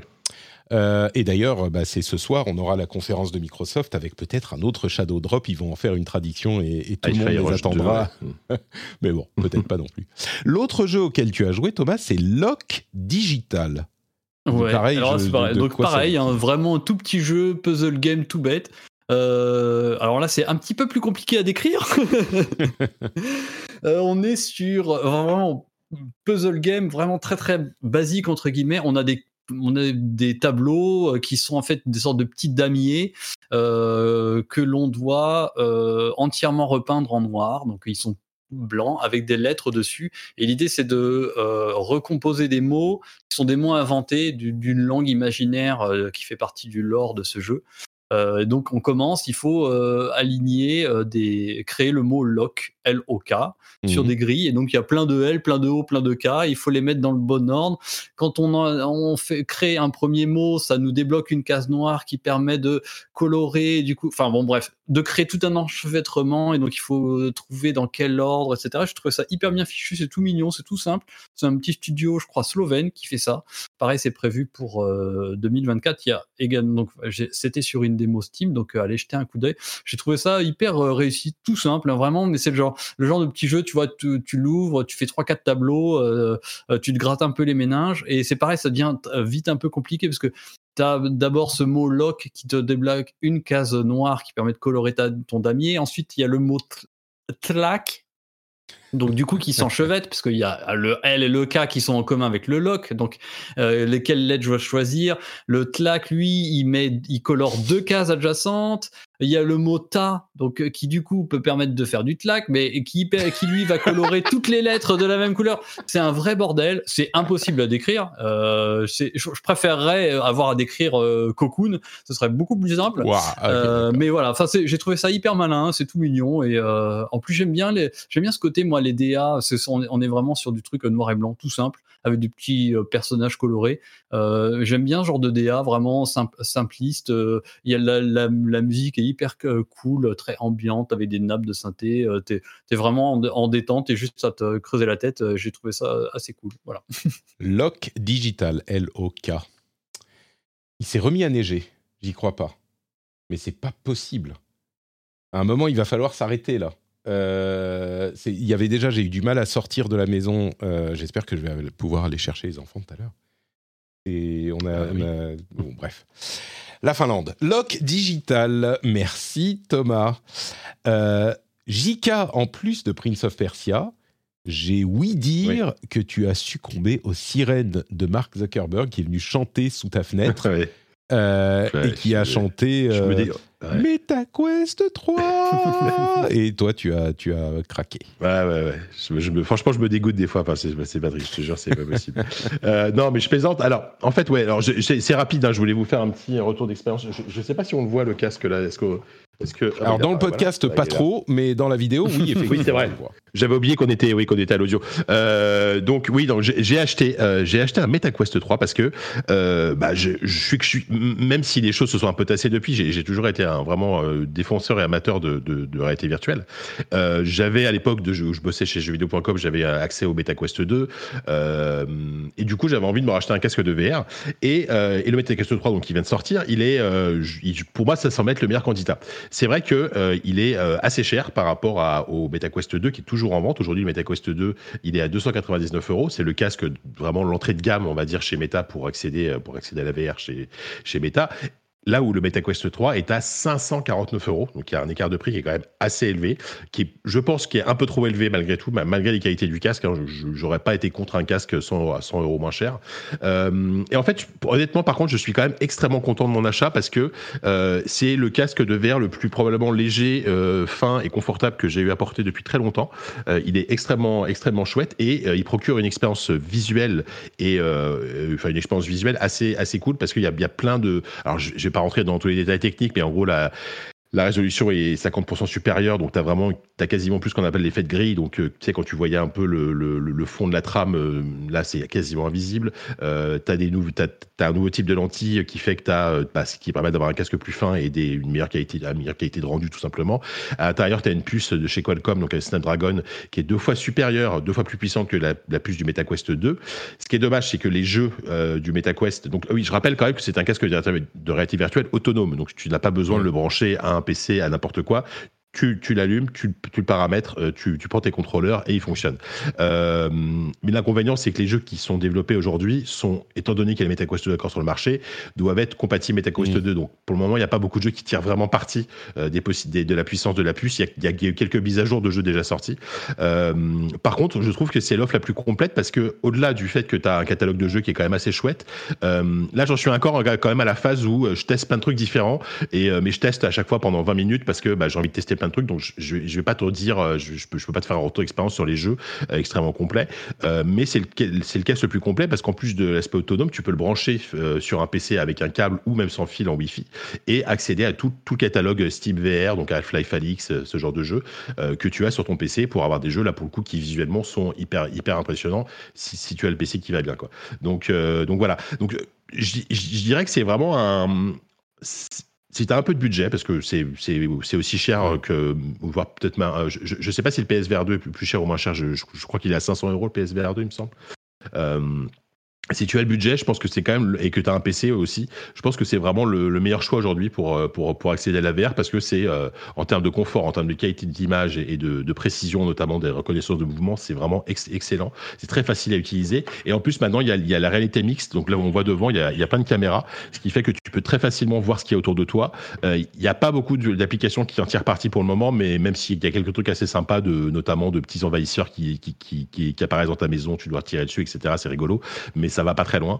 Euh, C'est ça un peu voilà. la, Après, la grande question, parce que casque de réalité virtuelle, bon, bah, c'est un bon casque de réalité virtuelle, ok, mais le MetaQuest 3, 3, il apporte les fonctionnalités réalité augmentée du MetaQuest Pro, ça. qui coûte beaucoup, beaucoup plus cher, mais tu es en train de dire, ça, ouais. oui, mais ça sert à rien, en fait, ou en tout cas à ce stade. Bah, je- Donc, euh, à ce stade, à ce stade, il y a- y, y quelques expériences un peu sympas. T'as as notamment un jeu qui s'appelle Lego. Lego. Alors oui et non parce qu'il y a notamment un jeu qui s'appelle justement qui s'appelle Lego Brick Tales Mm. qui est euh, franchement quand t'es fan de Lego c'est absolument génial. C'est la réalité augmentée où en fait il y a plein de niveaux différents. C'est des c'est des- c'est un puzzle game euh, basé sur euh, des Lego. Donc t'as littéralement euh, un, un plateau de Lego devant toi et en fait tu vas devoir euh, t'as des défis euh, des casse-têtes etc à résoudre euh, et tu vas devoir utiliser des briques etc pour résoudre des casse-têtes et c'est ultra bien fait. Franchement c'est génial. Euh, t'as as deux trois trucs comme ça qui, qui sont chouettes mais c'est vrai que cet aspect réalité augmentée techniquement, il est super, il est super, super bien fait, mais c'est vrai que l'usage, il n'est pas encore là. Et ce qui était le cas aussi de la VR pendant très longtemps, aujourd'hui, euh, dire qu'il n'y a, il y a, il y a pas de jeu en VR, c'est faux. Tu vois, il y a vraiment un catalogue de jeux qui est énorme. T'as pas euh, un GOTY par mois, c'est sûr, sur qui sort en VR, ça je suis d'accord. Mais quand, quand, quand tu n'as jamais fait de VR et que tu veux découvrir la VR, aujourd'hui, tu as suffisamment d'excellents jeux euh, pour t'occuper pendant des heures avant de te lasser et avant de te dire, bon, bah ça y est, j'ai fait le tour. Donc, donc voilà. D'accord. Écoute, euh, en, tout cas, toi, t'es pas euh, mécontent de ton achat. semble-t-il. Non, franchement, non, je, je suis pas mécontent. Je, persiste à penser que le casque est un peu cher, donc à la limite, si, vous êtes intéressé, attendez les soldes, attendez une promo de 50 ou, euh, 50 ou 100 euros, parce que 549 euros, faut quand même les. euh, et je, vais, je vais vous confesser un truc, j'ai revendu mon Steam Deck pour pouvoir m'acheter un, un MetaQuest 3. tu vois. donc, euh, donc voilà, parce que sinon, je, je me voyais pas l'acheter 500 euros comme ça, enfin 550 euros comme ça dans le vent euh, pour un, pour un, pour un casque de verre, tu vois. Donc, euh, et, et par contre, si vous voulez vraiment, euh, si, si vous avez vraiment un budget limité, euh, le MetaQuest 2 est encore tout à fait, euh, tout à fait ok. Tout, et ça reste un super casque et c'est une très bonne porte d'entrée que pour la VR aussi, quoi. Et qui est un prix beaucoup moins, beaucoup moins élevé, quoi. Super, donc euh, MetaQuest 3 qui a euh, fait céder JK. C'est ça. Euh, je crois que c'est tout pour euh, les jeux auxquels mes camarades ont joué. Euh, pour ma part, j'ai joué à, euh, bah, je l'évoquais tout à l'heure, League of Legends, figurez-vous. Non, jure. Euh, mais, mais oui, c'est incroyable. Euh, alors, j'ai j'ai fait la démo de, de Prince of Persia. J'en ai pas trop parlé parce que vous y avez beaucoup plus joué que moi, mais euh, clairement, il est super cool. Euh, je suis d'accord avec ce que vous avez dit d'après ce que j'ai vu dans la démo, mais j'ai joué à League of Legends, la version euh, PC et aussi Wild Rift, donc la version mobile. Toujours, je vais pas en refaire beaucoup parce que j'en parle presque toutes les semaines. Sauf que je suis arrivé, j'ai réussi à remonter platine. Je suis presque platine. Là, je suis platine, le premier rang qui est platine 4. Je suis presque platine 3. On va voir si je pourrais monter avant la fin de la saison qui est genre euh, ce soir. Euh, mais oui, je, me rends compte à quel point euh, j'adore Wild Rift et j'y prends énormément de plaisir. J'ai aussi joué à League of Legends normal, notamment avec des gens du Discord. On se retrouve de temps en temps, une, deux, trois fois par semaine le soir pour faire une ou deux games, pour lesquels je, contribue à chaque fois à une défaite euh, assez retentissante. hein. Euh, je suis en ce moment pas hyper bon sur euh, Ligue normale. Bon, voilà, je suis sans doute un des facteurs déterminants de nos performances médiocres. Mais, mais c'est toujours très fun. Et j'ai continué à regarder donc la LEC, la Ligue européenne, dans laquelle mon équipe favorite n'a pas forcément brillé. On verra ce qui se passe la semaine prochaine. Mais ouais, non, mais c'est pas. euh, bon, Quand ça mais- veut pas, ça veut pas. hein. ça, ouais, voilà, c'est ça. Mais la semaine prochaine, ça ira mieux. La semaine prochaine, ça ira mieux. Euh, donc voilà. Mais c'était, c'était un petit peu, euh, c'était un petit peu dommage pour. euh, c'est la Carmine dont je parle. Euh, je vais pas vous, enfin, je vous, c'est pas un spoil. Si vous suivez, vous suivez déjà. Mais les deux premiers matchs, on s'attendait à ce qu'ils perdent. Le troisième, on s'attendait à ce qu'ils gagnent, et ils ont perdu. Donc euh, c'est un peu. Mais il y aura d'autres matchs. C'est le début. Ils viennent de commencer en, en- dans la vraie ligue des, des grands. Euh, là, c'est la cour des grands. Donc euh, bon, allez, courage. Euh, on sait que vous pouvez y arriver. Et voilà pour les jeux auxquels on a joué ces derniers temps. On passe à la partie news. La partie news et trailer plus rapide. Euh, et c'est là qu'on on fait intervenir JK. JK, il y a un jeu qui est pour bonjour. toi, un, un- un- une- un extrait de gameplay qui est pour toi. Euh, Alone in the Dark. Il y a Tout à fait. 13 minutes de gameplay qui ont été Ouais. publiées. Euh, C'est très, c'est pour, pour moi, c'est 13 minutes de trop parce que, en fait, je t'avoue que je l'ai regardé vraiment en diagonale parce que j'ai justement pas trop envie d'en voir. ah oui, Ce- d'accord. Ce, genre de jeu, 13 minutes, je dis. Enfin, en fait, en fait, moi d'ailleurs, j'ai toujours du mal avec ces, ces extraits de gameplay de 13 minutes, que- quel que soit le style de jeu. hein. Euh, j'ai, enfin, quand c'est un jeu que j'attends, tu vois, j'ai pas envie, euh, j'ai Ouais. pas envie forcément de me. me Bon, bah, je vais pas te-. Je vais pas te forcer Non, à en parler, c'est juste que c'est ton justement. Non, mais alors, attends, non, Moi, j'ai l'impression aucun de voir souci, un, Resident Evil euh, des années 2000, tu vois. Ouais. Donc, Ouais. Alors, Moi, moi, je sais pas. je- J'ai quand même regardé quelques phases et je te dis encore une fois, j'ai regardé, en- un peu en accéléré, mais euh, là où je suis assez rassuré, c'est sur l'ambiance, sur Mm. le, le- voilà, le- la direction artistique. Il a l'air vraiment d'avoir un truc et c'est là que j'attends le jeu beaucoup. Euh, je suis un tout petit peu plus sceptique sur les combats de ce que j'en ai vu, ce qui a l'air effectivement d'être un truc à la Resident Evil bah, 4, euh, 4, 5, 6, euh, etc. en TPS. Euh, et puis Alone in the Dark, à la base, euh, enfin, c'est quand même une ambiance un peu Lovecraftienne, donc j'ai j'ai pas Mm. envie qu'il y ait une surabondance de monstres. J'ai l'impression que c'est pas trop le cas justement. Donc bon, j'ai un petit peu peur du, système de combat, euh, mais bon, je vais quand même me jeter dessus parce que parce que rien que pour l'ambiance euh, années 30 et euh, Southern, comment on dit, Southern Horror, je sais plus comment ça s'appelle ça, genre l'horreur un peu euh, du sud, Nouvelle-Orléans, etc. Tu vois, ça me plaît, ça me plaît beaucoup. Donc donc le jeu sort en mars, il me semble. Je dis pas de 20 bêtises, mars, j'étais en train de checker la date, ouais, c'est ça. 20 mars. voilà. Donc je suis quand même très curieux, quoi. Euh, Smite, euh, pourquoi j'ai Ah, un si lien je peux me permettre juste, je- Bien sûr, bien sûr. comme on parle Alone in the Dark, un petit, un petit coucou, parce que je fais un peu corpo du coup, parce que c'est Oui, mon vrai. éditeur, mais euh, Sœur d'édition a sorti un bouquin sur Alone in the Dark de Nicolas Dénéchaud, euh, bah, je crois qu'il est sorti la semaine dernière, euh, qui a l'air vraiment dingue euh, sur euh, bah, la saga, et notamment il a interviewé beaucoup, beaucoup, beaucoup des créateurs. Euh, et il a même des documents de game design, etc. Enfin voilà, donc Alone in the Dark s'appelle Les dossiers Alone in the Dark aux origines du survival horror, euh, donc voilà, de Nicolas Dénéchaud. Et euh, voilà, il vient juste de sortir, donc évidemment un peu pour essayer de coïncider avec la sortie de celui-là.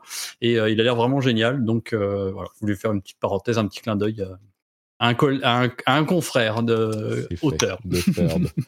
Euh, et vous pouvez aller sur le site de Third, vous pourrez y trouver, euh, par exemple, un, un livre sur Assassin's Creed, euh, enfin un premier Et tome. Prince of Persia également. Euh, allez, vas-y, en plus c'est mon boss. Alors Raphaël, Lucas, qui a écrit un livre sur Prince of Persia, donc c'est le moment de vous rouiller dessus également.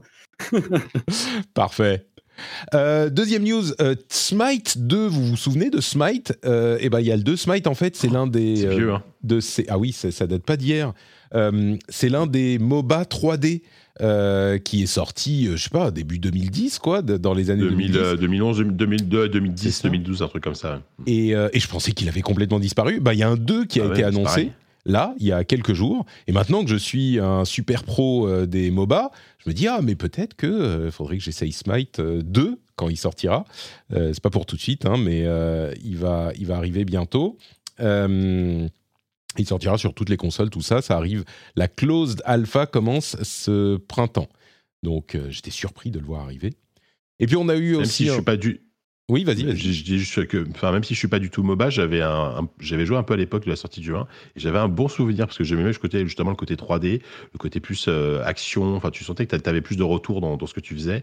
Euh, donc voilà. Donc, je vais, je vais pas dire que je suis content de voir un suite parce que en vrai je m'en fous un peu, mais mais je, mais je- mais je me dis tiens Smite, ça, m'a rappelé des quelques petits bons souvenirs quand j'étais journaliste chez Joystick à l'époque et qu'on testait des jeux comme ça. Quoi. D'accord. Eh ben, écoute, peut-être que tu te laisseras tenter par le 2 à un moment. Bah on sait jamais. Ouais. En coop avec Patrick, là, oh, ce serait beau ça. Ça serait magnifique. Et depuis le temps que j'essaye de le convaincre de venir sur certains jeux, euh, bon, je crois que ça sera pas j'ai- forcément Smite. J'ai préféré la- dé- dépenser 500 euros pour acheter un casque. Bon, il y a aussi une, euh, un trailer pour euh, Frostpunk 2. Euh, qui est un jeu qui a eu son petit succès quand même, hein, Frostpunk. Euh, c'est un peu l'angoisse faite RTS, hein, Frostpunk. Euh, ah oui, c'est- bah, Frostpunk, c'est pas, c'est pas, c'est pas le, le feel good game, hein, ça c'est sûr. c'est- C'est- On dirait ton jardin là, courant. Ah oui, oui, oui, non, mais là, c'est le, le- le- la, la neige perpétuelle avec euh, les voix qui t'interpellent, genre euh, Ah, Great Stewart, euh, nous, ça va pas chez nous, venez donner de l'aide, est-ce que vous allez pouvoir faire survivre la ville Tout est Ça, c'est terrible. Patrick tout quand il va voir son voisin en disant Ah, j'arrive C'est pas à déneiger devant ma maison. Quoi. Mais beaucoup, j'ai- j'ai- j'ai beaucoup aimé le trailer qui mise beaucoup justement sur l'ambiance et le, le côté tu sens désespéré et tu, tu sens que tu dois prendre chaque décision que tu prends dans le jeu euh, peut avoir des conséquences dramatiques en fait si, Mm. si, si c'est pas les bonnes. C'était déjà le cas dans le premier. Euh, alors moi- enfin moi j'ai pas joué au premier, mais, mais franchement de ce que je vois là du, du 2, surtout qui sera dans le Game Pass, bah ça m'a un peu donné envie quand même de- d'essayer quoi. Ouais, c'est c'est ça qui a noté aussi, effectivement, il sera dans le Game Pass. Mais bon, quand il sortira, c'est pas pour tout de suite. Euh, en- encore une petite couche sur Tekken 8, euh, c'est comme Assassin's Creed pour Thomas, moi faut que j'en parle là en ce moment à chaque euh, épisode. Il sort, on en parlera j'espère la semaine prochaine, il sort vendredi prochain. Donc on y arrive là, Tekken 8, euh, il faut que j'achète Prince of Persia tout de suite parce que j'ai Tekken 8 qui arrive pour pouvoir y jouer un tout petit peu. Et pour dire que le, le, le, le trailer d'ouverture, de, de l'opening trailer, le générique, il est, je l'ai trouvé vraiment mauvais pour le coup. j'ai trouvé qu'il n'était pas bon du tout. C'était assez terrible, j'ai trouvé Ah. très très moyen. Je pense Ah, que je c'est des je extraits du, du, de- du jeu en solo, euh, simplement. Et c'est complètement ridicule, je trouve. Enfin, Je suis un peu rassuré Patrick parce que moi du coup je l'ai regardé en, en- Mhm. dans le conducteur. Et je me suis dit, oh là là, mais c'est pas terrible. Je- Qu'est-ce qu'il va dire, Patrick? Il va dire que c'est génial, que c'est incroyable. non, ça me rassure que tu trouves ça pas terrible. Ok. Eh, comme quoi, tu vois, je suis d'une honnêteté sans faille et d'un- d'une objectivité Oui, bah infaillible, euh, même dans les trucs que j'aime. Quand c'est pas bien, je le dis. hein. Donc euh, là, le trailer, il est vraiment très très mauvais, mais ça n'empêche pas que, bon, on en reparlera euh, la semaine prochaine. Euh, c'est pas un trailer, c'est l'opening, euh, qui d'habitude, en plus, c'est hyper excitant les openings de, trailer, de, de Tekken. Bref, euh, ça n'empêche pas que euh, le jeu fait beaucoup beaucoup, beaucoup mieux euh, que je ne pensais. Et on pourra en reparler, j'imagine, la semaine prochaine et pendant de nombreuses semaines à venir. Euh, une nouvelle qui a euh, rempli de joie de nombreux, de nombreux joueurs, c'est le retour de Golden Sun avec une euh, des versions euh, mises à jour des deux jeux Golden Sun. Comment il s'appelle le deuxième? C'est Golden Sun et Golden Sun The Lost Ark sur Switch. Et c'est sur Switch, mais c'est pour le Nintendo Switch Online plus Expansion Pack. Golden Sun, c'est des RPG qui datent d'il y a très très longtemps, hein, dont les fans réclamaient le retour euh, depuis des années. Sauf que là, bah, il faut avoir le Nintendo Switch Online plus Expansion Pack pour l'avoir. Donc, euh, Un bon, abonnement de plus, allez. un abonnement de plus, exactement. Après, c'est pas le plus cher, hein. je crois que c'est genre c'est 25 euros par an. Alors, Ça 25 reste, euros, c'est le normal. Euh, je crois qu'avec le Ah Nintendo Switch Online, le Nintendo Ouais. Switch Online plus Expansion Pack, je crois que ça monte à 39 par an. C'est pas, c'est Bon, toujours pas le plus cher. Ça va, ouais. plus Par cher. rapport à un Game Pass, ou, euh, oui, bien sûr. Euh, et il y a aussi une autre euh, série de vieilleries qui sont arrivées, les jeux Félix the Cat, enfin qui vont arriver, Félix the Cat et Rocket Knight, que- pour les- lesquels j'ai vu plein de gens s'enthousiasmer, mais je savais pas qu'il y avait des gens qui étaient fans de. Alors Félix le chat déjà, bon ok pourquoi pas. Euh, ça c'est des jeux qui vont arriver sur ouais. Switch, PlayStation, euh, et pareil pour Rocket Knight. Mais Rocket Knight, enfin, Re- vous vous souvenez de Rocket Rocket, Knight, c'était rigolo. Ah oui, Ouais, Rocket Knight, c'est- bien sûr. C'était un opossum avec une armure bleue, c'est ça, une sorte d'opossum Ouais. avec une armure. euh, ouais. C'est Ça avait l'air trop Et, bien. bah, c'était rigolo, ouais. C'était vraiment euh, l'époque de la de la 2D un peu flamboyante, euh, 16 bits, tu vois, très coloré. euh, voilà, donc voilà. Après, euh, oui, c'est c'est de pas là, ressortir euh, ça en c'est- 2024 Voilà. euh, et, et et à ouvrir le champagne, on va peut-être se calmer. C'est pas. Mario Rayman non plus, tu vois. Ouais, voilà. Bon, on est d'accord. J'étais surpris, mais bon, très bien, hein, si ça vous fait plaisir, c'est bien. Euh, Overwatch 2, on a eu un, euh, une mise à jour de la, euh, de- des développeurs qui déclarent, no- notamment par la voix de Aaron Keller, qui disent qu'ils veulent changer euh, certains éléments fondateurs d'Overwatch, euh, avec notamment des trucs comme le fait de euh, donner, bon, ça, rentre un petit peu dans le détail du gameplay, mais donner un self-heal au tank et au DPS, ce qui je suis pas sûr de comprendre comment ça va marcher, parce que du coup ils vont devenir complètement indépendants, peut-être qu'ils peuvent pas, il est suffisamment bas le self-heal pour que ça n'impacte pas trop le gameplay, mais du coup si ça n'impacte pas trop, pourquoi le donner, enfin bref.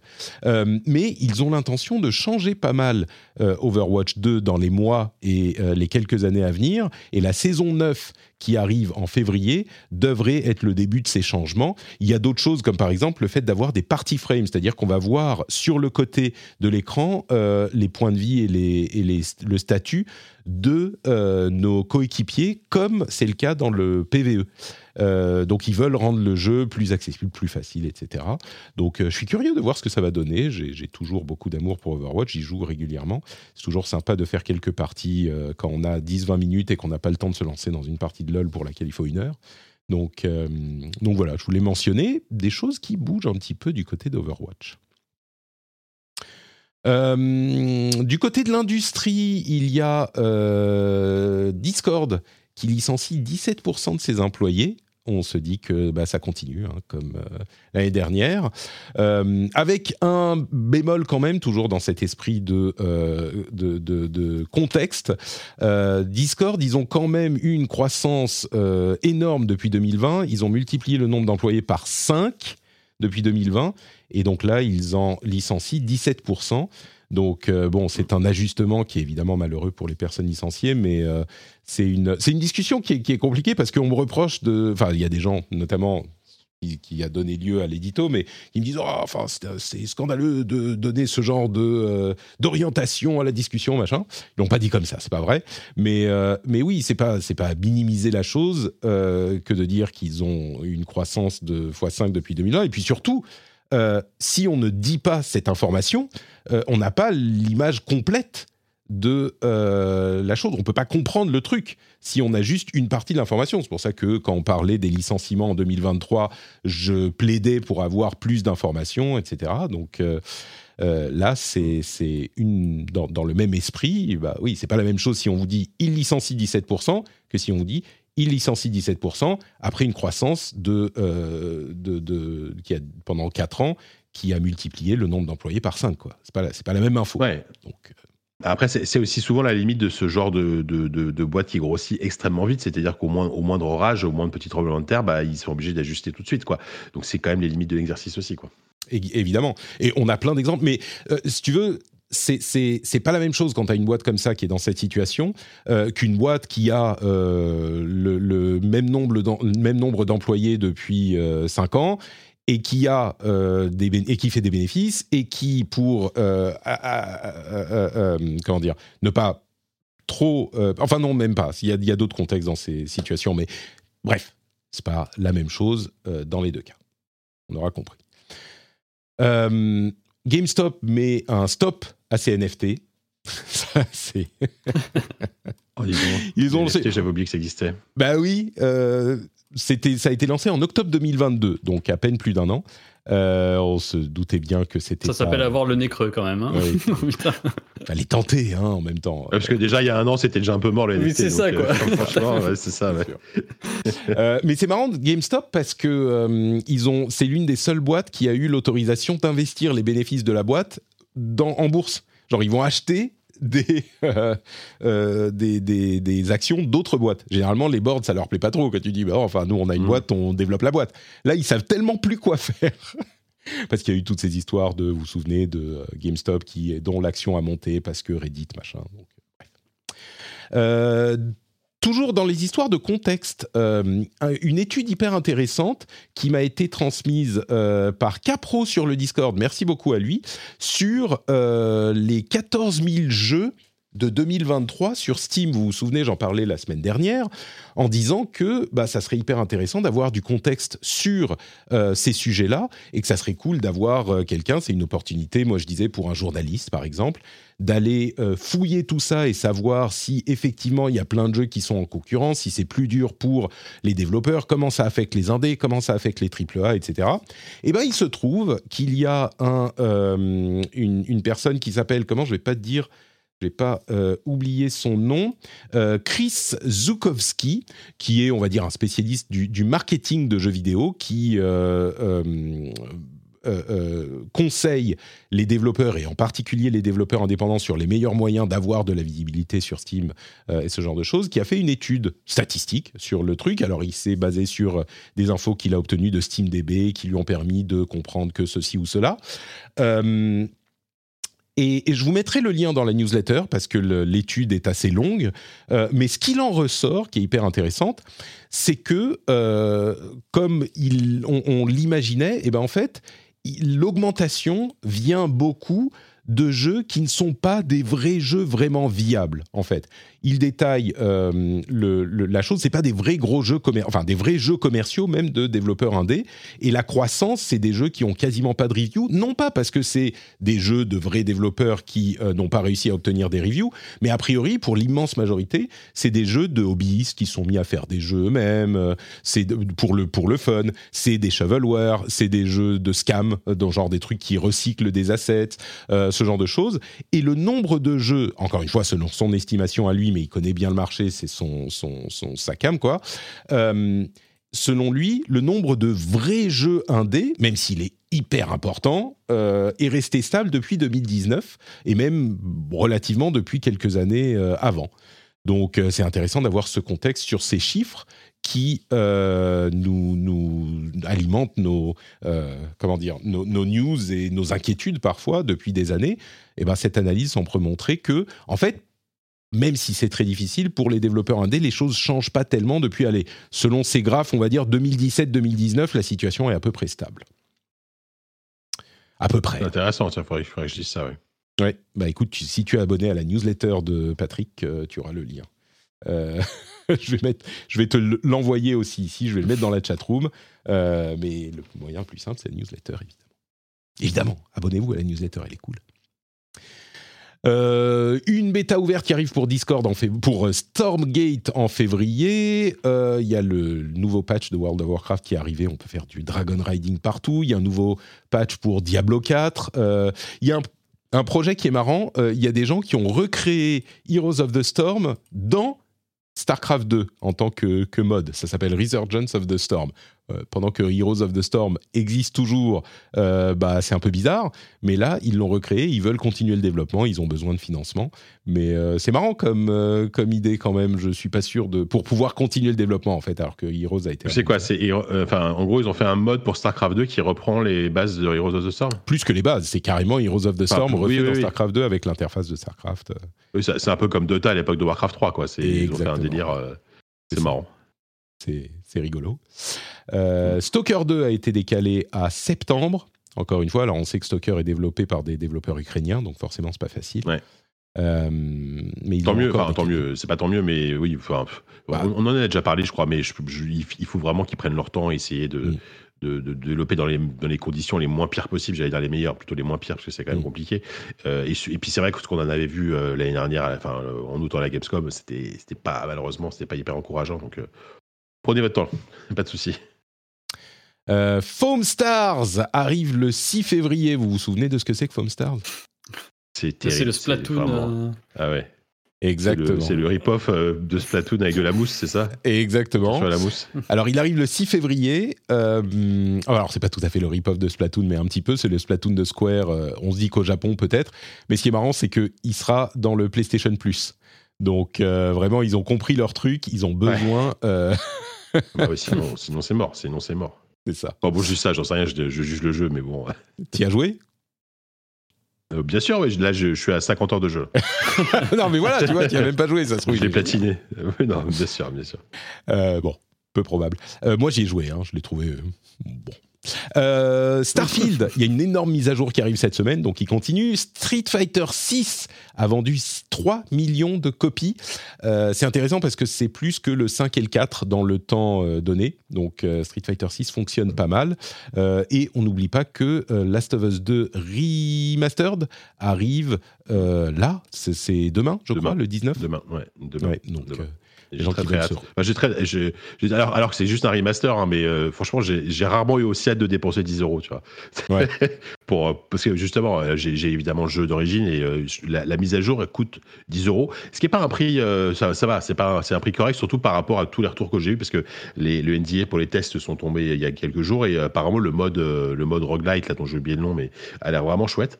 Et puis le- la mise à jour technique a l'air plutôt plutôt propre et l'utilisation des des gâchettes adaptatives et des, des features de la de la manette de la PS5 ont l'air vraiment chouette. Donc euh, moi j'ai vraiment hâte de refaire le jeu pour le coup. dans- Ah, dans tu t'es chaud pour te refaire euh, tout le solo Je pense, euh, ouais. ouais, ouais, ouais. Enfin, Ah ouais, moi, moi, moi, moi, c'est un jeu que j'ai, j'ai adoré. Ça a été largement mon Gauthier à la de l'année où c'est sorti.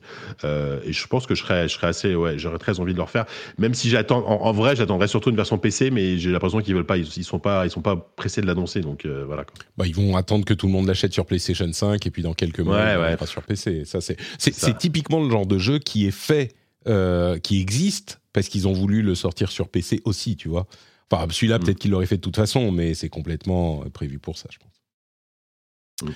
Euh, et puis, euh, c'est le mode sans retour qu'il s'appelle, ce mode euh, roguelite. Voilà, c'est ça. Et puis je mettrai aussi dans la newsletter une- un article intéressant sur le parcours de CD Projekt pour la réhabilitation de Cyberpunk. Sarah E. Needleman a fait un article intéressant sur le Wall Street Journal sur tout ça. Donc euh, je vous le mettrai dans la newsletter. Et je crois qu'on arrive au bout de cet épisode. Quel merveilleux moment passé en votre compagnie tous les deux. Merci de m'avoir accompagné. Est-ce que vous pouvez me dire où on peut vous retrouver sur Internet? Commençons par Thomas. Euh, oui, bah sur euh, Twitter, euh, toujours Amaibi underscore, et sur Blue Sky Amaibi, mais sans underscore. J'ai réussi à l'avoir celui-là. Et puis, bah, euh, du coup, éventuellement dans, dans les librairies également, si vous aimez un petit peu Assassin's Creed ou un, peu de curiosité avec mon livre sorti chez Third euh, en septembre dernier. voilà. Qui s'appelle Et puis bah sinon, euh, qui s'appelle euh, euh, Les secrets d'Assassin's Creed de 2007 à 2014, l'envol.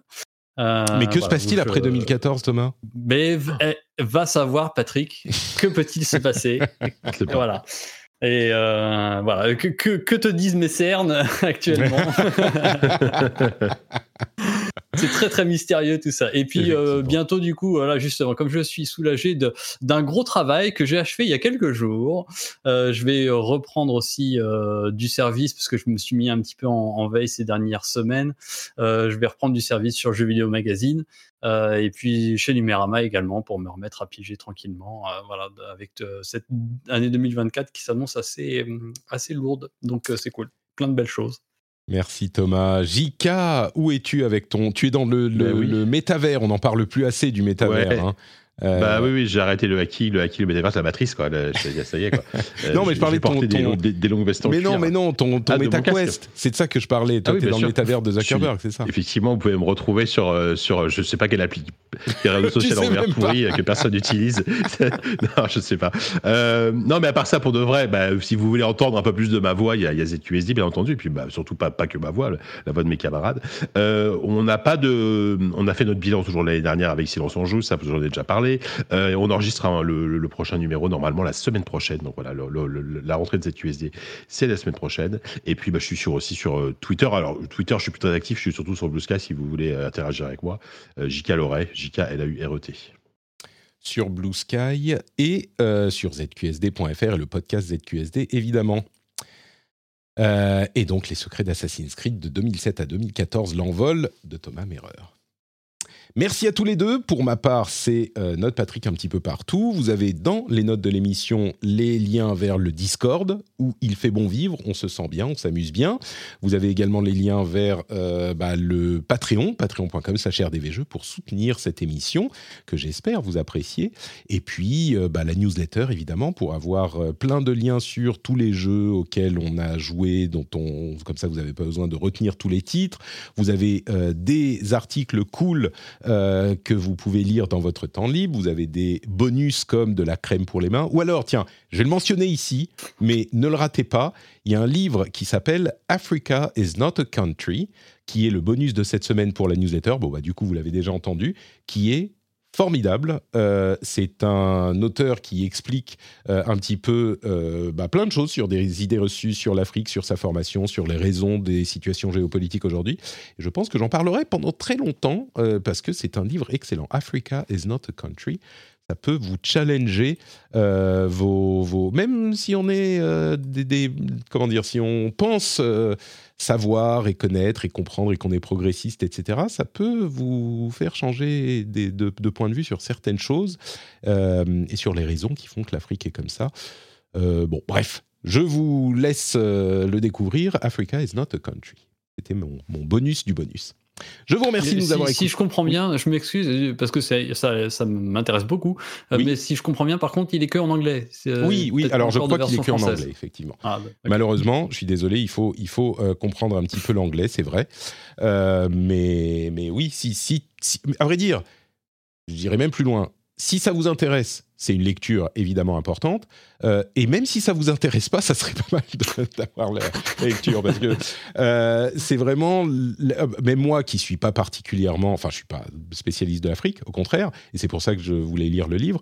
Mais on sait que ah la colonisation ça fait ci ça oui bon mais quand même enfin là-bas ils sont tout le temps la guerre machin. on comprend pas à quel point euh, c'est ça a eu des, des influences et, mais oui mais vraiment. Ouais. et pourtant je sais que Non, non, mais on oui, a foutu le bordel. C'est clair. mais mais mais il y a ça et puis il y a pas que ça. Il le fait avec euh, pas mal d'humour avec enfin bref c'est un, très bon livre. Euh, je crois que c'est tout. Merveilleux épisode. Euh, merci Allez, d'avoir passé tout. du temps en notre compagnie et on se retrouve du coup dans une semaine pour un nouvel épisode et pour parler de dites-le avec moi Euh, non, Destiny, Destiny, le, le League of Legends. Oui, Destiny 2. Euh, non, Overwatch. euh, Euh, Fighter, Overwatch. Overwatch. Overwatch. Tekken 8 Tekken 8 la semaine prochaine Ah, les gars Ok. JK Ah, bah, je je suis pas là. prépare, prépare tes mains ce Mais je suis pas là la semaine prochaine, moi. non mais la semaine, en fait Ah, mais non, mais, non, mais non, mais de toute façon, le, le problème, Patrick, c'est que je sais que tu vas en parler pendant six mois à chaque. C'est clair. Déjà de base, c'est acquis. Il va nous faire un Taken Patrick pendant 6 mois, on est mort. Ah là là. Ouais, on est mort. on est mort. et ben on se retrouve la semaine prochaine j'espère qu'on aura l'occasion d'en parler ça va vite, ça Oui. va être vite vu. hein. JK le jeu sort je crois le jeudi ou le vendredi j'espère qu'on aura l'occasion d'en parler la semaine prochaine au pire on en parle la semaine d'après quand tu reviens donc tout va bien Bah oui, t'inquiète ça. pas bah, je, me, je me réjouis d'avance. Je me régale d'avance. merci à tous à la semaine prochaine ciao ciao à bientôt. Salut.